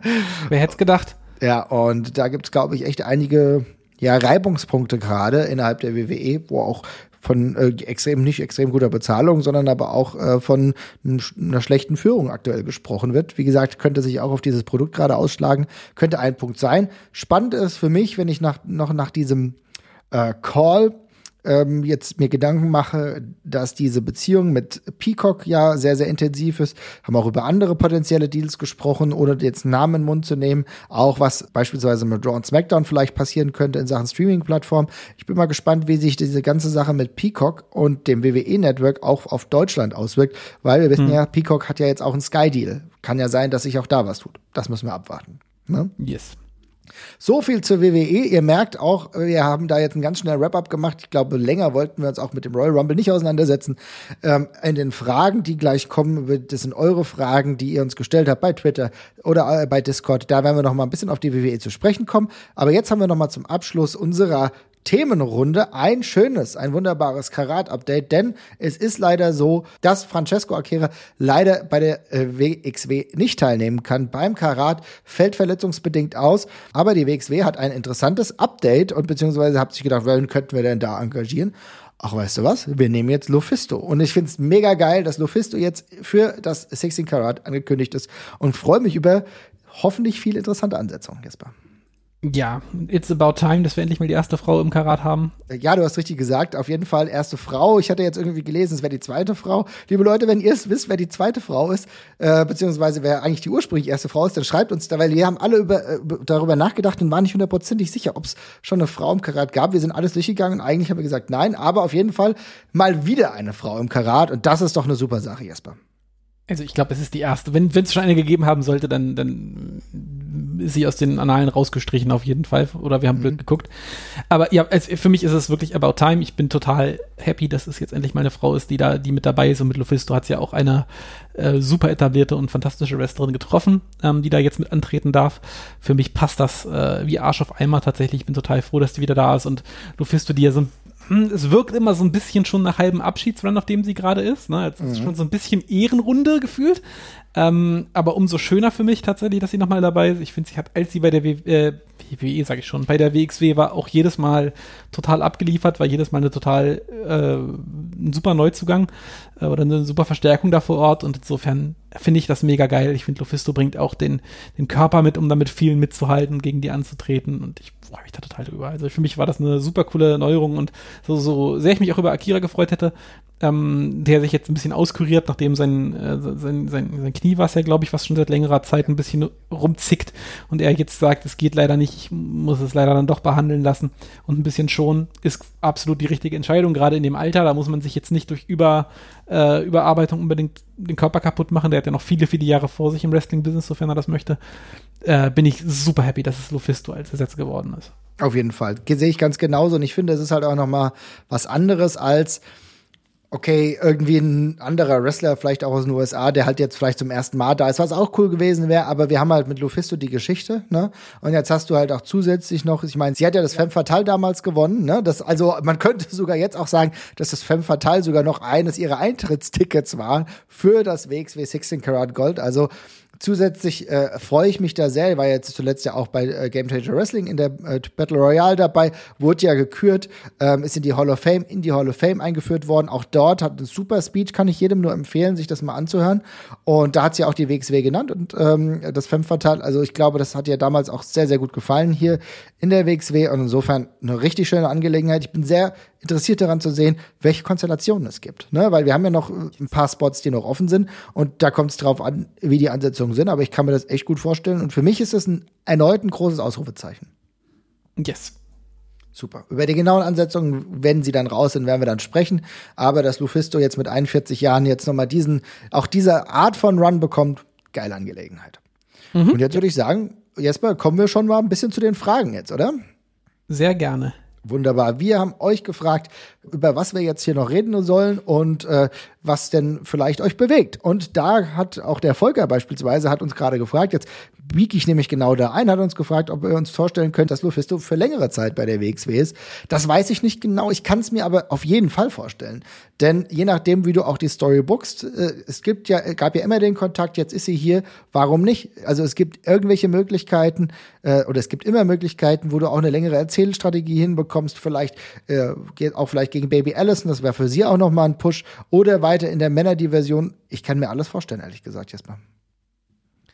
Könnte ich tendenziell auch. Ähm, wäre Corona nicht da. Das ähm, macht mich noch so ein bisschen skeptisch. Ja. Mhm. Wir merken jetzt ja gerade wieder, wie es alleine beim Karate jetzt schon mal noch kurz ein bisschen kribbelig geworden ist, ähm, aufgrund der, aufgrund der neuen Bestimmungen. Und wir wissen ja nicht genau, wie es danach weitergeht. Also vor aller Voraussicht nach wird sich Positive äußern, aber ich könnte mir vorstellen, dass man fürs Frühjahr jetzt zumindest was Gaststars angeht, noch ein bisschen auf die Bremse getreten ist. Und Lufisto wohnt in Kanada.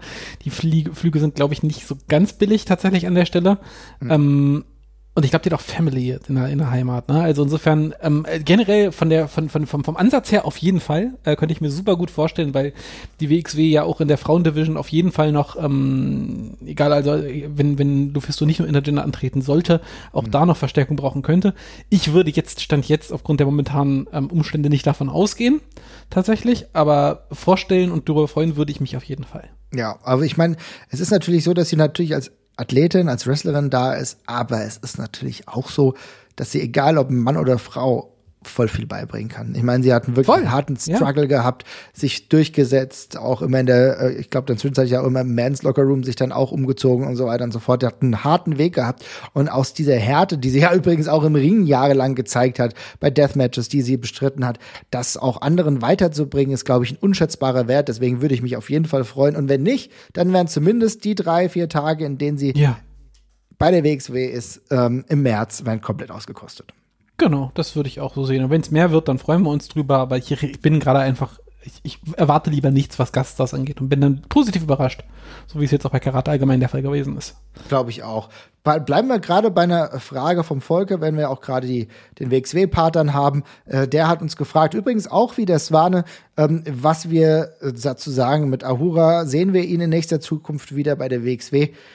Ehrlich gesagt hatte ich so ein bisschen Angst zuletzt, ja, weil ich mhm. gedacht habe, Alter, jetzt wird's aber schon Zeit. Aber was ist hier Back to the Roots? Jetzt könnte mal da was passieren, dann ist nichts passiert. Ich nehme jetzt gerne auch noch den Exit Bielefeld. Vielleicht passiert da ja noch was. Vielleicht verletzt sich irgendeiner der Teilnehmer, die äh, antreten um die zwei Spots äh, des Karats. Vielleicht verletzt sich da ja einer backstage oder wird verletzt und könnte dann dafür Ahura reinkommen. Das ist immer noch meine Hoffnung. Ähm, letztens haben wir ja einen Social Media Post dann auch gesehen, äh, wo er sich äh, darüber gefreut hat, dass die WXW Academy jetzt bald einen anderen Standort hat und zwar ähm, in einem Dojo, könnte man sagen. Ne? Das sah ja auch ganz cool aus. Da hat er sich ja drüber gefreut und dann gab es ja wohl gleich Rückfragen, ah, oh, sie seht mir dich bald dort. Da hat er gesagt, nee, nee, ich freue mich nicht, gönnen. Nur, aber für mich ist der Hoffnungszug noch nicht abgefahren, aber es wird halt Zeit jetzt langsam.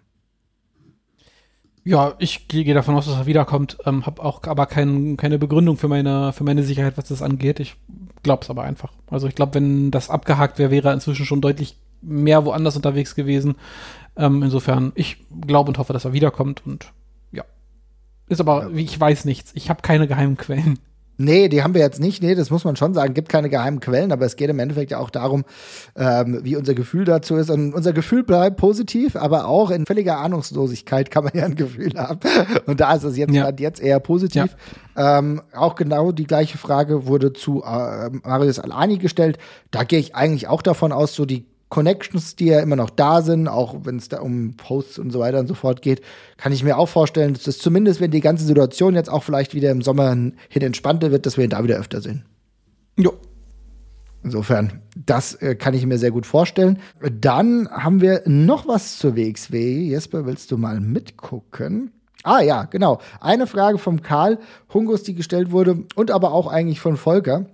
Wie ist es denn so generell? Müssen sich Wrestler aus eurer Perspektive zu Matches oder zu Shows äußern, äh, die mit umstrittenen Personen gefahren wurden, also wo dann Leute dann dabei waren? Die, die Frage hatten wir ja schon mal so ein bisschen. Und mhm. äh, da hat ja auch der Karl gesagt, dass ihn das beispielsweise bei Mudo ähm, mhm. ein bisschen gestört hat und ihm so ein bisschen die Freude nimmt. Und ich glaube, das ist ja eine Antwort, die man nur geben kann aus persönlicher Sicht, glaube ich. Also ich weiß nicht, ich kann das nachvollziehen, dass äh, der Karl jetzt sagt, naja, ihm nimmt es so ein bisschen die Freude. Das ist rein objektiv ja. betrachtet vollkommen verständlich. Ja, ja, ich würde das für mich zum Beispiel auch so unterschreiben. Also ich würde auch sagen, also wir können das, glaube ich, sehr schwer pauschal beantworten, weil das eine Ermessensfrage ist. Ich würde, es gibt, also ich sag's mal so, es gibt Fälle, wo ich das, wo ich mir das dringender wünschen würde als bei, äh, als in anderen Fällen. Zum Beispiel mhm. bei der ganzen Causa Skirl habe ich mir das schon von allen Leuten tatsächlich gewünscht. Wobei ich dann eben auch sagen kann, okay, wenn sie sich nicht dazu äußern, dann ist das auch ein Statement und dann muss ich da persönlich was draus machen. Ähm, ich versuche immer so ein bisschen auf die Bremse zu treten, wenn es darum geht, daraus Pauschalmechaniken abzuleiten, weil wir wissen eben immer einen Teil und wir können nicht genau sagen, was mit den Promotions im Hintergrund besprochen wird und zum Beispiel zu sagen, der ist da jetzt aufgetreten, hat sich nicht dazu geäußert, hat nicht versprochen, das besser zu machen, den, der muss jetzt rausfliegen bei den Promotions, die ich gucke. Das ist halt ein bisschen schwierig mit dem Wissensstand, den man von außen halt immer hat. Ähm, ich kann ja mal sagen, wie ich es für mich handhabe, einfach an der mhm. Stelle, weil ich, mir geht's genau wie dem Karl tatsächlich. Für mich ist es, mich, für mich hat das auch einen Beigeschmack hinterlassen, tatsächlich an der Stelle. Das sage ich auch so, wie es ist. Auch in dem ganz konkreten Fall. Ähm, ich kann nicht verhindern, dass der vermutlich in Zukunft bei WXW-Shows auftreten wird, die ich gucke, und das wäre für mich auch kein Ausschlusskriterium. Ich, für mich wird jetzt zum Beispiel einfach kein Merch kaufen, um es mal so blöd zu sagen. Also, da ziehe ich dann zum Beispiel eine Grenze, für mich eine persönliche. Bei allem Rest sind mir eben als Fan auch insofern die Hände gebunden, dass ich maximal sagen könnte, jo gut, dann ähm, dann, dann besuche ich jetzt keine Show mehr, wo der mit dabei ist. Das würde aber dann gleichzeitig auch implizieren, dass ich dieses Wissen bei allen anderen Wrestlern hätte und ich kann nicht sicher dafür sein, dass alle 20 Wrestler oder 30 Wrestler, die auf der, Star auf der Card stehen, dass die für mich koscher sind, wenn ich alles wüsste. Also mhm. ich habe diesen Einblick nicht das ist eine Illusion, der man sich in dem Moment auch hingibt, zu sagen, bei dem weiß ich jetzt, jetzt unterstütze ich das nicht mehr. Beim Rest kann es genauso beschissen sein, wenn man mal ehrlich ist. Und wir wissen es halt nicht. Und insofern, ich tue mich immer schwer, das so in Absolutismen zu behandeln, tatsächlich an der Stelle. Aber ich kann es, wie gesagt, völlig verstehen. Und da ist der Maßstab für jeden anders, wenn jemand sagt, ich kann das in keinster Form mehr unterstützen. Mhm. An dem Punkt war ich an einer Stelle auch nach Speaking Out. Verstehe ich völlig.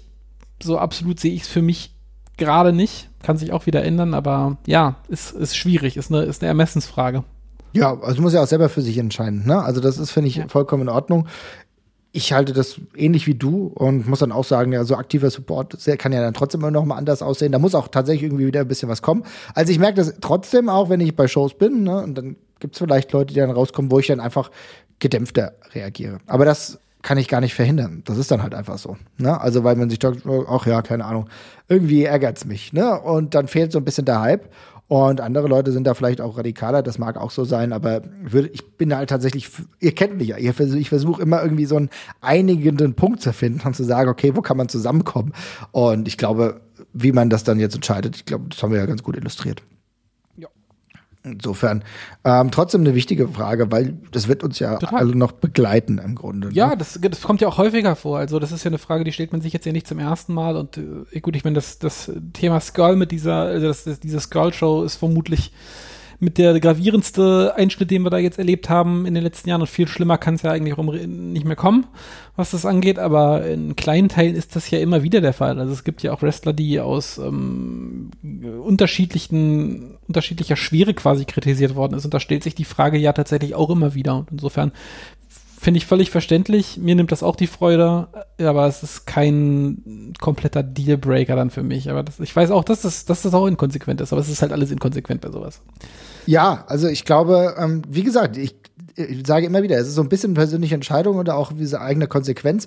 Hundertprozentige Konsequenz in allem würde ich nie erreichen. Ne? Also ich nee. meine, für mich ist jetzt gerade konsequent, dass ich Olympia komplett meide und auch Katar mir überhaupt nicht angucken werde, ne? weil das einfach für mich in einem eh schon verrotteten Fußballgeschäft so die letzten Punkte sind. Also bei Fußball ist Katar, äh, jetzt Olympia, es ist halt einfach die absoluten, wo ich da ein bisschen hinter der Kulissen blicken kann, wo die Produktionssituation aussieht, wo ich denke, das ist halt einfach nur eine absolute Frechheit. Das kann ich mit nichts unterstützen. Und dann mache ich das halt nicht, ne? Aber irgendwo in Inkonsequenzen dann, dann, dann, dann, Ja, ich wollte gerade sagen, dann unterstützt man es eben doch, indem man Bundesliga weiterguckt, was das System weiter so. und den Preis für so eine WM halt auch weiter in die Höhe treibt, was es erst möglich macht, dass die die WM in Katar kaufen können und sagen können, es ist uns scheißegal, was alle davon sagt, weil das Produkt ist groß genug. So, Darum, ne? wie du schon sagst, wir sind alle inkonsequent, was das angeht und das ist, es gibt kein, keine Gerechtigkeit in einem ungerechten System und man muss da für sich selbst leider entscheiden, bis wohin man was mitträgt und wo man dann die Grenze zieht. Und seid ein bisschen nachsichtig mit denen, die vielleicht nicht die gleichen Grenzen haben, die ihr habt, weil das hilft in der Regel nicht, wenn ihr die dann anschreit. Ich glaube, genau das ist es. Wichtig ist ja auch, dass wir hier auch immer wieder zusammenkommen zu einem Punkt, dass wir gemeinsam eine gute Zeit haben wollen, ne? dass wir gemeinsam, wenn wir im Wrestling sind, jetzt stehen bald in ein bisschen mehr als 20 Tagen das größte Festival in Europa in Sachen Wrestling an. Und das ist auch eine feine Angelegenheit, da kommen wir zusammen. Da kommen auch Leute da zusammen, die vielleicht sagen, oh, brauche ich mir jetzt nicht unbedingt angucken, aber irgendwie für die, für die Zeit zumindest zu sehen, cheer ich oder cheer ich nicht, das ist ja immer noch euch überlassen. Ne?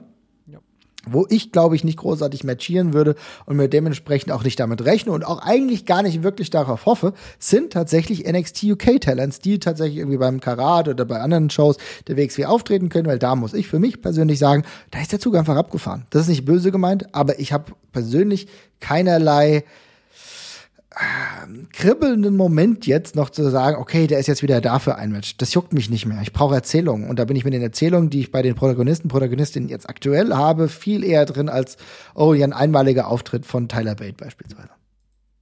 Ja, ich äh, kann das, kann mich genau, ich kann mich echt nur komplett anschließen. Also ich, äh, mich interessieren die Leute, die die ganze Zeit da sind. Ähm, ich hätte jetzt nichts gegen einen Gastauftritt von Ilja, der mal vorbeischaut. Ähm, mhm. Ich glaube, ich rechne aber auch null damit, dass das passiert. Wenn das passiert, wird es angekündigt. Ähm, in aller Regel und so ansonsten rechne ich nicht damit. Also wie du schon sagst, fürs mir, mir sind die die das Homegrown Talent ist mir viel wichtiger. Ähm, und mit dem Rest habe ich abgeschrieben und betrachte es als Bonus, wenn sie noch mal Walter Schrägstrich Gunther mäßig noch mal vorbeischneiden. Aber Gunther. Ja. ja, ich glaube. Einmal, einmal, einmal, einmal reingeguntert. Ja, aber ich weiß nicht. Ich bin äh, gespannt, ob das überhaupt noch der Fall sein wird oder ob es irgendwie gar nicht mehr der Fokus darauf gelegt wird. Ich kann mir vorstellen, ja. dass die WXW eigentlich bis auf vielleicht Ilya oder Walter auch diese Ausnahmen gar nicht mehr so großartig gutieren würde. Ja, wie gesagt, wenn das, wenn das wie im Fall von Walter so ist, dass, dann ist das ja auch, ja. dann findet das ja auch in, in der Promotion in so einem, in so einem Vakuum statt tatsächlich. Ne? Dann ist ja. das halt nochmal wirklich eins von diesen Dream Matches und genauso könnte ich es mir auch wunderbar bei Ilya oder bei, bei, ähm, bei Metehan vorstellen, ähm, dass das dann da nochmal so stattfindet, aber ähm, ich glaube nicht, dass, also, dass das irgendwie, dass man damit rechnen muss. Nee, glaube ich auch. Und wie gesagt, äh, das Karat wird, haben wir ja letzte Woche schon mal drüber gesprochen, ein bisschen anders, aber ich glaube, kann seine eigene Magie entfalten. Insofern braucht es für mich diesen Outside Influence, zumindest von so Workern, wo du weißt, dass das auch jetzt nicht längerfristig passieren wird. Dahingehend eigentlich nicht. Schließen wir das Kapitel WXW mal ein wenig ab und gehen zu dem, was noch so im Fragenraum steht. Und da hat der Timo beispielsweise uns gefragt, Tony Storm, wann und wo? Ich werde langsam hibbelig, hat er gesagt. Und das kann ich verstehen, denn Tony Storm ist ja nicht mehr bei der WWE und äh, ist ja mehr oder weniger auch aus freien Stücken dann gegangen. Und natürlich stellt sich jetzt die Frage, ja, wo geht's denn jetzt hin? Jo, keine Ahnung. Äh, also das ist, da kannst ja jetzt sagen, kann überall sein. Das kann ja wirklich von, die hat ihre Base in Japan, die hat ihre Base in Staaten, die hat ihre Base in Europa. Kann alles passieren. Kann, würde zu AEW passen, würde zu Impact passen, die ja auch immer wieder Frauen sein, könnte zu Stardom gehen, könnte auch mal wieder bei WXW vorbeischneiden, ist also alles möglich. Gibt so ein paar Fragezeichen für mich. Ich weiß nicht, also ich weiß tatsächlich überhaupt nicht, wie das läuft. Wenn die jetzt aus der WWE raus ist, die ja als Arbeitgeber zum Beispiel vermutlich auch für ihr Visum äh, gebürgt haben, nehme ich mal an. Ähm, wie lange kann die denn da jetzt noch bleiben, ohne dass das Probleme macht, beispielsweise und so? Keine Ahnung. Ich weiß, du weißt es vermutlich auch nicht, ne? Aber ich, also das sind einfach so Sachen, wo ich nicht weiß, wo verlegt sich denn jetzt eigentlich ihr äh, eigener Fokus erstmal hin in nächster Zeit quasi, ne? Also rein geografisch gesehen. Insofern alles für mich offen. Ähm, ich fände keine Variante schlecht, muss ich sagen. Also Tony Storm ist, glaube ich, es gibt ja immer wieder ein paar, die sagen, Tony Storm ist für sich nicht die allerbeste Wrestlerin, also ist zumindest niemand, der jetzt, sage ich mal, das Ruder selber komplett rumreißt. Ein Stück weit würde ich dem vielleicht sogar zustimmen, aber Tony Storm ist halt trotzdem eine komplette Bank in, ja. in, in, in jeder Frauendivision und als solche, ehrlich gesagt, auch überall dringend vonnöten. Ist ähm, genau das. Äh, du hast ja nicht so, dass du sagst, du bist jetzt auf dem absoluten krassen Top-Niveau und könntest ja. darauf ehrlich gesagt verzichten. Ich glaube, das sehe ich gerade nicht. Ne? Nee, das sehe ich, das sehe ich, genau, das sehe ich nämlich auch so. Also Tony Storm hat sich jetzt bestimmt in den letzten Jahren jetzt vermutlich keine Riesensprünge gemacht, gemessen daran, dass sie, also ich weiß nicht, mhm. manche sagen ja auch immer, das Training in der WWE ist so geil, dass du dann allein schon davon besser wirst, aber ansonsten hat die eben 2021, glaube ich, halt irgendwie äh, vielleicht 20, 20, 25 Matches gehabt und den geringsten Teil davon irgendwie nennenswert lange Singles-Matches, sondern meistens irgendwelche zwei Minuten und sowas. Mhm. Äh, und 2020 sah es jetzt, glaube ich, auch nicht besser aus, da war es, glaube ich, sogar noch weniger. Ähm, insofern, ja, also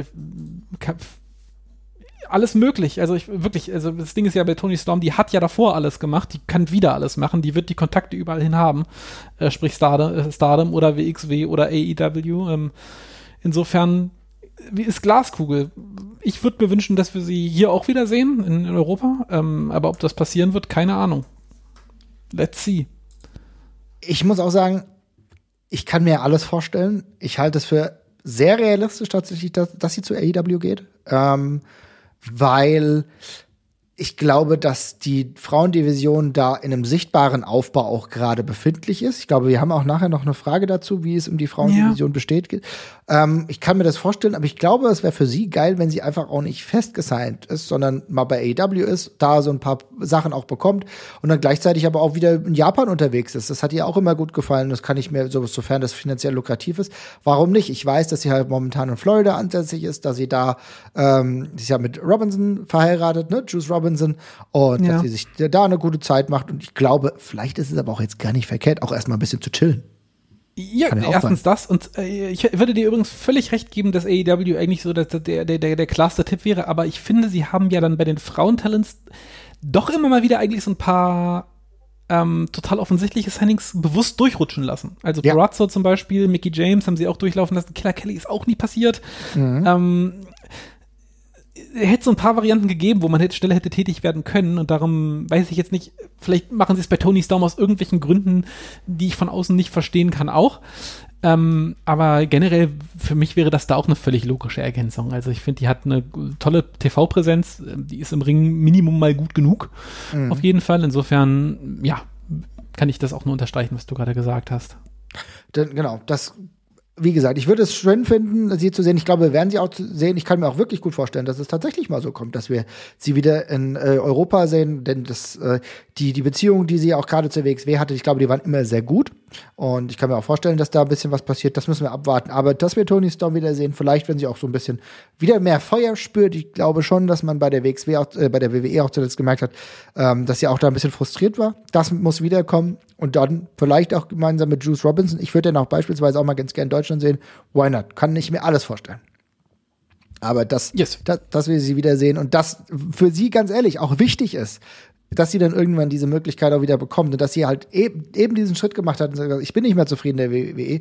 Das sehen wir halt bei Tyler Bate nicht, ne? Also wir haben über äh, den hottesten Wrestler vieler Jahre gesprochen, der mittlerweile bei NXT UK mehr oder weniger versauert. Und Pete Dunne ist in der, im Schwamm der Irrelevanz mittlerweile versunken. Der wird hoffentlich genug Geld verdienen, aber interessieren tut es halt auch niemanden mehr, ne? Das ist gar kein Draw, so. Das ist, juckt halt niemanden, ne? Und dass er, sie da diesen Weg rausgenommen haben, das für, für mich persönlich jetzt natürlich schön, weil ich äh, hoffe, dass da mehr mit Relevanz passiert. Gucken wir mal. Yep. Genau.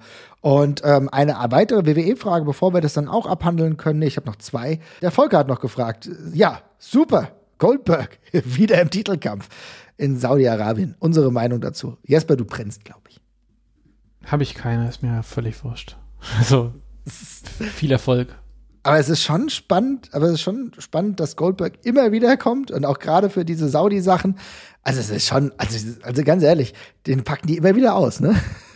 Ja, wenn man offenbar ist ja ein Fan der Prinz. Ist doch in Ordnung. Dann tritt Goldberg da jetzt wieder auf. Ich bin mir sicher, dieses Mal wird super.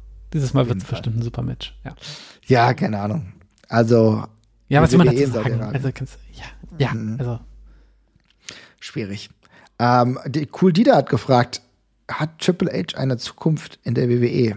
Und das ist gar keine blöde Frage, denn natürlich ist es schon so gewesen, dass äh, Triple H durch eigentlich seine Demontage bei NXT jetzt einen herben Rückschlag erlitten hat. Aber Jesper, ich kann mir tatsächlich nicht vorstellen, dass Triple H irgendwann mal was anderes machen würde, oder? Wie, also ganz im Ernst, ich, ich, also ich danke für die Frage, aber wie soll ich diese Frage beantworten in einer Promotion, wo gerade der eigene Sohn des Besitzers offenbar rausgeschmissen worden ist? Also, True. also offenbar ist ja alles möglich. Also auf dem Papier würde ich es jetzt auch sagen. Ich will, also, ich kann mir nicht vorstellen, dass Triple H schon mal, also dass der alleine Interesse daran hat, da jetzt irgendwo anders anzutanzen. Und ich glaube auch, dass ähm, ich kann mir vorstellen, dass, also von außen ist es schon so, dass da alles, was er aufgebaut hat, gerade zurück, äh, zurück, zurück, zurückgespult wird. Haben wir ja schon mal drüber geredet. Ähm, ich glaube aber auch, dass der das vermutlich sportlich nimmt. Und der auch weiß, dass der da am längeren Hebel sitzt, was die Zeit angeht. Das kann sich auch alles wieder drehen. Also das ist, das ist ja die, genau die Sache. Du musst, du, du, musst, du musst, du musst halt in der, so, ja, du bist jetzt, jetzt bist du gerade auf der verlieren Seite, mhm. aber vor sechs Monaten war er das halt auch nicht. Und es dreht sich sowieso wieder, dann ist jemand anders der Idiot. Er muss, ja, eine, eine, muss eine Weile die Füße stillhalten, hoffen, dass du nicht entlassen wirst. Das wird, das wird Triple H nicht passieren. Ähm, und dann kann es in, in, in, einem Jahr auch schon wieder ganz anders aussehen. Also Bruce Pritchard ist jetzt auch keine dauerhafte Liebesbeziehung in der WWE. Ja, der geht und fliegt auch wieder die ganze Zeit. Also insofern bisschen Geduld haben, bisschen Sitzfleisch aneignen und dann kann auch Triple H der kann morgen kann in die Promotion gehören. Dream Big ist einmal, es, es geht alles. ja, es ist halt, es ist halt leider genauso. Also ich meine, es ist so, also ganz klar kann, wissen wir es halt einfach nicht. Ne? Äh, ja. Das kann schnell gehen, aber natürlich, du hast eben schon gesagt, Shane McMahon wurde offenbar jetzt wieder herauskomplimentiert, um das mal sehr freundlich zu formulieren. Das heißt schon, dass es da jetzt irgendwie wieder Differenzen gibt. Wir merken, dass der äh, Triple H-Abbau jetzt äh, vollkommen voranschreitet. Das haben wir ja die letzten Monate schon begleitet. Ähm, ich weiß halt nicht, welche Wirkung das haben würde nach außen. Also die Sache ist die, ich kann mir nicht vorstellen, dass man sowohl Shane McMahon als auch oder oder Triple H irgendwann mal, sage ich mal, bei einer anderen Liga, sagen wir mal bei AEW oder so sehen würde. Ich glaube, das würde mehr kaputt machen. Das sage ich deswegen, weil ich dann das Gefühl habe, dass da viele denken, okay, die arbeiten ja doch nicht so gegeneinander. Da ist doch bestimmt irgendwas, da wird irgendwas gemauschelt oder so, ja. Ich glaube, das würde also AEW beispielsweise gar nicht gut tun. Und ich glaube auch, dass allein deswegen auch Triple H einfach sagt, ich warte einfach ab, ne, seine Frau, die macht halt gerade das Business mit, ja mit zusammen mit Nick Kanya, hauptsächlich auch zusammen. Und natürlich wurschtelt Vince McMahon im Kreativen, das merkt man ja an diesem ganzen fehlgehenden gerade kreativ wirbelt er sehr mit. Aber ansonsten kann er sich auch einfach zurücklehnen und sagen, ich muss erstmal wieder fit werden. Stephanie macht das, holt das Geld rein und ich schaue einfach mal. Ja, genau. Also und der Rest, der, der kann sich halt vermutlich innerhalb der nächsten 24 Stunden noch 30 Mal ändern. Also ich glaube, was das angeht, diese ganze Restrukturierung da, da muss man mal eine Weile abwarten. Ähm, wir haben ja auch schon oft genug gemerkt, dass diese Maßnahmen dann von kurzer Dauer waren und dann wieder gekippt worden sind. Also schauen wir mal, wo es hingeht. Vielleicht, hey, es, kommt der nächste Saudi-Arabien Pay-Per-View, da catcht dann Triple H gegen oh, ich hoffe halt nicht. Hardcore Holly oder was weiß ich. Und, ja, ich, mag, ich sag mal so, ne, wäre die Situation gerade so problematisch, ähm, und Triple H 20 Jahre jünger, dann wird es dann natürlich schon noch irgendwelche Bemühungen geben oder so, aber das ist halt alles nicht der Fall. Also wrestlen wird er hoffentlich nie wieder. Also das meine ich äh, einfach nur für ihn, dass er nicht mehr wrestelt. Ich hoffe, dass er wieder richtig fit wird, weil das muss ja auch nicht so unproblematisch gewesen sein, was er in Sachen in, äh, Gesundheitsaspekten da jetzt auch äh, davongetragen hat. Aber Wrestling braucht er trotzdem nicht mehr. Genau. Damit würde ich sagen, haben wir den WWE-Teil abgehandelt. Der Speckrapper hat eine Frage und hat uns gefragt, äh, wie groß denkt ihr, ist die Dunkelziffer von Anti-Wechsern und Verschwörungsidioten, hat er geschrieben, im europäischen und amerikanischen Wrestling? Also wie viele, äh, die den gleichen Scheiß glauben wie Kendrick und so weiter und so fort, sind aktuell nur schlau genug, die Fresse zu halten? Und ist es Zufall, Zufall dass es zu solchen Fällen kommt? Oder ähm, was denken wir, Jesper? Ähm ist eine vielschichtige Antwort, glaube ich, die ich darauf geben möchte. Also ich glaube, also einmal, und das ist jetzt sehr pauschal gesprochen, ich glaube schon, dass sich im Wrestling ein paar, ähm, und das fasse ich jetzt mal einfach unter dem Begriff komische Charaktere versammeln als in anderen Sportarten beispielsweise. Also Wrestling ist ja, ist ja eine, ist ja ein Hobby, für das man auf jeden Fall eine irgendeine Art von dickes Fell braucht, mit sehr viel Widerstand klarkommen muss, um das sein ganzes Leben lang durchzuziehen, ähm, bei dem man sehr wenig kontrolliert wird, tatsächlich auch. Ähm, ich kann mir also vorstellen, dass da ein paar Leute sind, die wir jetzt mal als Charaktere, sage ich mal, bezeichnen. Das kann bei manchen einfach nur vielleicht durch lustige Eigenarten auffallen, bei anderen Leuten eben, dass die auch ein bisschen abdriften. Also ich kann mir schon vorstellen, dass Wrestling ein bisschen dazu einlädt, dass auch solche Figuren, die sich vielleicht am Rand aufhalten, sich da zu Hause fühlen können. Ganz im Gegensatz zu anderen Bereichen vielleicht. Ähm, ich glaube, was allerdings die viel größere, der viel größere Faktor ist, ist die Tatsache, dass Wrestling relativ wenig reguliert und kontrolliert wird. Und damit meine ich vor allem, wenn man mal zum, zum, ich meine, wir haben es jetzt ja auch bei der Bundesliga gemerkt, dass es da mal ein, zwei, drei Fußballer gab, die da jetzt mal ausgebrochen sind und sich durch ähm, kontroverse bis dümmliche Statements äh, zur Corona-Impfung beispielsweise hervorgetan haben. Aber das ist halt ein unglaublich kleiner Prozentualsatz, der sich überhaupt in so einer Form äußert ähm, weil das meiste von der Kommunikation halt durch einen Verein geschleust wird und so. Und das ist ja in der Regel bei ganz vielen Sportlern auch so. Ich weiß, es gibt auch bei der NFL oder bei NBA gibt es ein paar Leute, die sich mal von sich aus äußern. Gerade LeBron James ist ja zum Beispiel auch ein paar Mal durch dubiose Sachen aufgefallen. Mhm.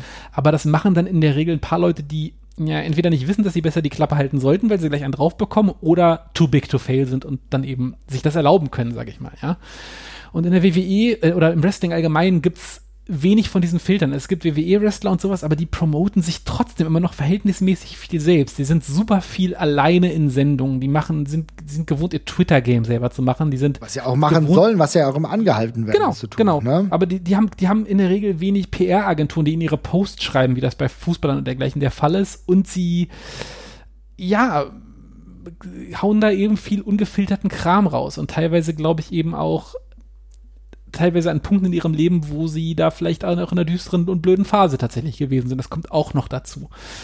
Und insofern, ich glaube, ähm, es sind die Umstände, dass diese Leute das öfters, das öfters sagen, teilweise einfach, als das andere sich trauen. Ich glaube, es gibt auch im Fußball leider sehr viele, die das glauben. Also ich, ich glaube, es ist ein, es ist ein Trugschluss zu glauben, dass das, dass das da weniger ausge, ausgeprägt ist. Ähm, ich glaube bloß, das wird besser kontrolliert. Und ja, vielleicht gibt es im Wrestling ein bisschen mehr Anziehungs Potenzial für diese Leute, aber ich glaube, es ist vor allem einfach, dass es bei vielen einfach nicht auffällt und ähm, die anderen Bereiche besser kontrolliert sind. Ja, ich glaube ehrlich gesagt, dass es keinen Unterschied gibt zwischen Wrestling und anderen, ähm, auch Kunstformen. Also wir sehen es ja relativ häufig, wie oft das ähm, im gerade musikalischen Bereich der Fall ist, also wo freie Kunst dann halt auch noch ja nicht so reguliert wird wie beispielsweise Fußball, wo ich glaube, kein einzelner Fußballaccount äh, von, von Bundesligaspielern überhaupt selbst betreut wird. Ja, das sind alles, Ja, ganz wenige, ganz ja. wenige vielleicht. Ja. Da sieht man also da fällt es dann aber auch immer super krass sofort auf, weil man halt ja, so sieht, der schreibt das halt selber. Ja. ja, genau. Also das merkst du halt. Aber die meisten haben irgendwelche smarten Leute da sitzen, da wird alles getriple-checkt. Äh, ob das dann so gut ist oder nicht, das will ich mir dahin stehen, stehen lassen. Ähm, aber grundsätzlich ja. ist es halt so, dass es da, ich glaube, dass es genau gleich viele gibt. Und gerade im Musikbereich sehen wir, wie, dieses, wie viele das Leute selber machen und halt irgendwelche abstrusen Persönlichkeiten sind, dass man natürlich auch noch ein paar Rechtsextreme auch im Wrestling haben. Das ist, glaube ich, ein US-spezifisches Problem. Ich glaube, das, hm. das würde ich schon sagen. Also, dass rechtsextreme Einstellungen im Wrestling in Europa eher nicht so äh, vorherrschend sind, weil ich glaube, da kommt es auf ganz andere äh, Mindsets an, dass du das nicht so in dieser Freimütigkeit äh, hast, wie das wahrscheinlich in den USA ist, wo du eine ja, Range viel größer hast. Ja, plus hat man in den USA halt diese besonders bipolare äh, genau. Geschichte mit dem, mit diesem Parteiensystem und die, die, die eine Seite ist halt einfach in den letzten Jahren unglaublich heftig heftig abgekippt, was es halt noch, was es halt noch heftiger macht. Ein anderer Punkt, den ich vielleicht noch gerade noch zusätzlich, also alles, was du gesagt hast, ist völlig richtig, was ich vielleicht aber auch noch sagen würde, ähm, im Wrestling wird ja die Kontroverse auch immer krass gefeiert und geliebt. Mhm. Ähm, und das war ja auch bei ganz vielen ein Selling Point. Also sowohl als Produkt, wirklich als, als TV-Produkt, aber ich meine, es finden alle total lustig, dass es diesen Iron, Iron Sheik Account gibt, wo der Typ eben die ganze Zeit nur Schwachsinn rausballert und der eigentlich, das würde es zum Beispiel, es würde nie einen Account von einem Fußball Allstar geben, der sich da hinsetzt und andauernd einfach nur sagt, dass er irgendwelchen Leuten demnächst auf die Schnauze hauen wollen würde. In dem Fall ist es total harmlos, ja. Aber es gibt auch andere Wrestler, die eine Karriere aus besonders kontroversen oder fiesen Statements oder auch teilweise aus widerlichen Statements gemacht werden. Im Wrestling ist es einfach so, im Gespräch bleiben hilft schon in irgendeiner Form deutlich mehr als beim Fußball. Kein Fußballer profitiert davon, dass er in den Medien im Gespräch bleibt, in aller Regel. Zumindest nicht in der, also beim Lauf seiner Karriere. Vielleicht zum Schluss, wenn er dann rausgerutscht ist, dann kann Selbst er sich zumindest nicht. noch durch, ja, ja, aber manch einer hält sich vielleicht nur durch markige Statements dann in der Presse und darf dann irgendwie noch seine eine Bildkolumne äh, schreiben, wo er dann irgendwelchen Stimmt. Leuten sagt, dass es alles nur noch Weicheier sind. Aber im Wrestling hilft es dir halt, zumindest auf dem Papier, mal mehr oder mal weniger, die ganze Zeit, wenn du im Gespräch bleibst, weil es gibt Idioten, die bucken dich dafür, wenn du so, wenn du durch so einen Kram aufhältst. Das zeigt, oder du kannst, früher konntest du dann zumindest noch 30 Shoot-Interviews im Monat produzieren. Das hat sich dann auch jemand angehört, weil er sagt, der sagt mal wieder ordentlich die Wahrheit. Guck dir Jim Cornette an. Eine Figur mhm. wie Jim Cornette würde es bei fast nichts anderem geben. Klar, es gibt auch andere, die so kon für kontroverse Statements bekannt sind, aber der Typ macht versucht seit fünf, sechs äh, Jahren nichts anderes zu machen, außer möglichst viele Leute durch seine Sachen zu triggern die ganze Zeit. Und Jim Cornette ist jetzt nicht gleichzusetzen mit den Fällen, die wir gerade gesagt haben, das will ich überhaupt nicht sagen, ganz und gar nicht. Äh, aber es ist, die Mechanik dahinter ist, ist eine ähnliche. Und ich glaube, viele denken sich eben auch, ich hau sowas mal raus und das fällt Leuten auf und dann ist, dann ist fein. Ja, man kann aber auch schon sagen, dass genau auch, äh, dass selbst auch jemand wie Jim Cornette mittlerweile auch nicht mehr die Aufmerksamkeit auch genießt, ne? Weil irgendwann sagst du auch, komm, jetzt ist aber auch gut. Ne? Also ich meine, keine Ahnung, ja, welche total. Rolle spielt jetzt aktuell noch. Ne? Also ich glaube auch genau, ja. dass äh, ja. wenn solange diese Mechanismen dann auch gar nicht mehr belohnt werden, ne, dass das dann auch einfach immer irrelevanter wird. Also ich glaube, wie gesagt, gut, dass du es nochmal erwähnt hast. Äh, gerade dieses Aufmerksamkeitssituation ist gerade beim Wrestling hat ja nochmal eine andere Relevanz.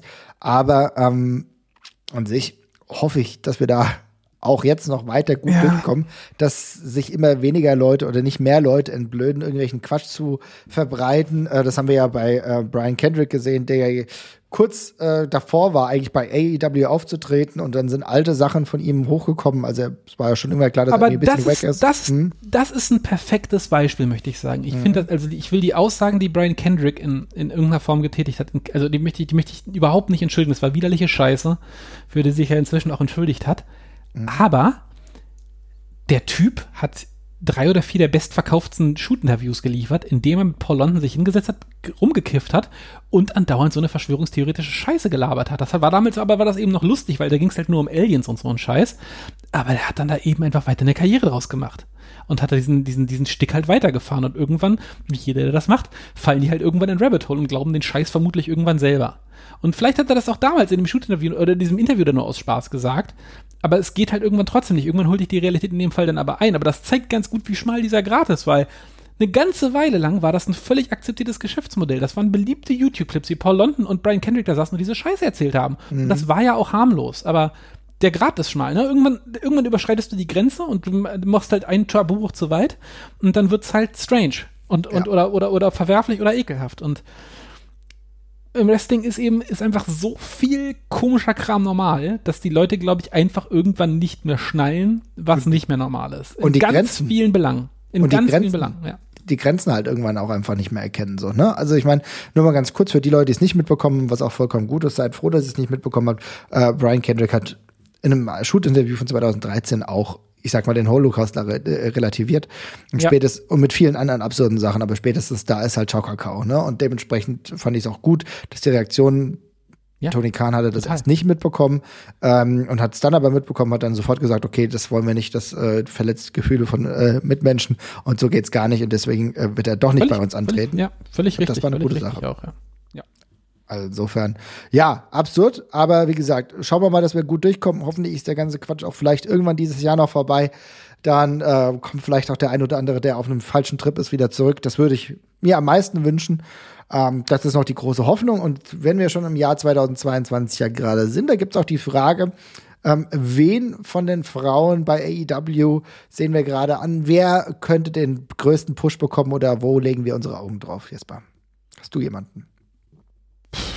Für mich mittelfristig eigentlich Leila Hirsch nach wie vor. Ähm, mhm. Würde ich mir am meisten wünschen. Die sehe ich, da sehe ich noch am äh, meisten Potenzial, die vor allem zum gefühlten Homegrown-Talent noch zu machen. Also ich bin mir natürlich auch bewusst als langjähriger Wegsweggänger, dass äh, Leila Hirsch da nicht einfach aus dem Nichts aufgeploppt ist quasi in dieser Promotion, aber ich finde, die ist halt noch ähm, neben Brit halt so die, die man am, am, am ehesten zum kompletten AEW-Product machen könnte. Ähm, die ist im Ring auch fantastisch und da warte ich eigentlich nur, dass sie den, den, den, den Trigger betätigen tatsächlich. Also mhm. ja, ich, Layla. Ah, okay. Ich muss sagen, ich bin immer noch bei Serena Deep. Ich finde, dass was gerade so mit ihr gemacht wird, wie sie auch dargestellt wird, ne, also The Woman of a Thousand Holes, dass sie wirklich sehr äh, viele Matches auch gewinnt und wie das auch dargestellt wird. Also ich bin ein großer Fan und ehrlich gesagt kann ich mir sehr gut vorstellen, dass es bald auch wirklich mal so einen Titelrun gibt. Denn auch die Matches, die sie abliefert, die können sich ja in der Regel extrem gut sehen lassen und mit 35 geht halt auch noch was. Ist jetzt nicht mehr so wirklich jung, jung, auch wenn es jünger ist als ich, aber ähm, den Output, den sie da gerade liefert, das erfreut mich sehr und ich würde mir das wünschen. Für mich alle Augen gehen auf Serena Deep. Ja, das ist auch ein guter, guter Pick. Dann würde ich fast sagen, haben wir noch eine Frage oder war's das? Nö, ich glaube, das war's. Wir waren jetzt, das war ganz schön, ganz schön lange hier. Fast anderthalb, nee, über anderthalb Stunden. Jesus Christus. Ja, über anderthalb Stunden? Wirklich. Ab also ins Bett. Sehr gut. So, Egal, wann ihr das hört. Morgens um acht, ihr wisst, ab ins ja. Bett, es wird langsam Zeit. Ihr Lieben, vielen Dank für die ganzen Fragen. Das war sehr, sehr schön. Äh, liebe Leute, wenn ihr mit uns darüber diskutieren wollt, dann kommt auf unser Discord-Channel. Wir sind da und mit vielen anderen reden wir über das Wrestling, was so passiert. Es gibt einen Spoiler-Kanal, da werdet ihr knallhart gespoilert. Den könnt ihr dann aber dementsprechend auch ausstellen. Dann bekommt ihr halt die Sache nicht mit, wenn irgendwie Pay-per-Views oder so sind. Ich habe den immer ausgestellt, weil ich manchmal gerade AEW auch mal ein bisschen länger ähm, brauche, bis ich alles geguckt habe. Insofern gar kein Problem. Wenn ihr das gehört habt und euch das gefallen hat, dann lasst doch mal ein Like da, beziehungsweise mal fünf Sterne. Auch bei Spotify sind wir oder bei iTunes. Das würde uns sehr freuen. Hier ist ja alles sonst kostenlos. Und wenn das etwas ist, mit dem ihr uns einen guten Gefallen tun könnt, wie das auch gerade der Fall ist, dann freuen wir uns. Macht's gut, ihr Lieben. Ciao, ciao. Bis dann, tschüss.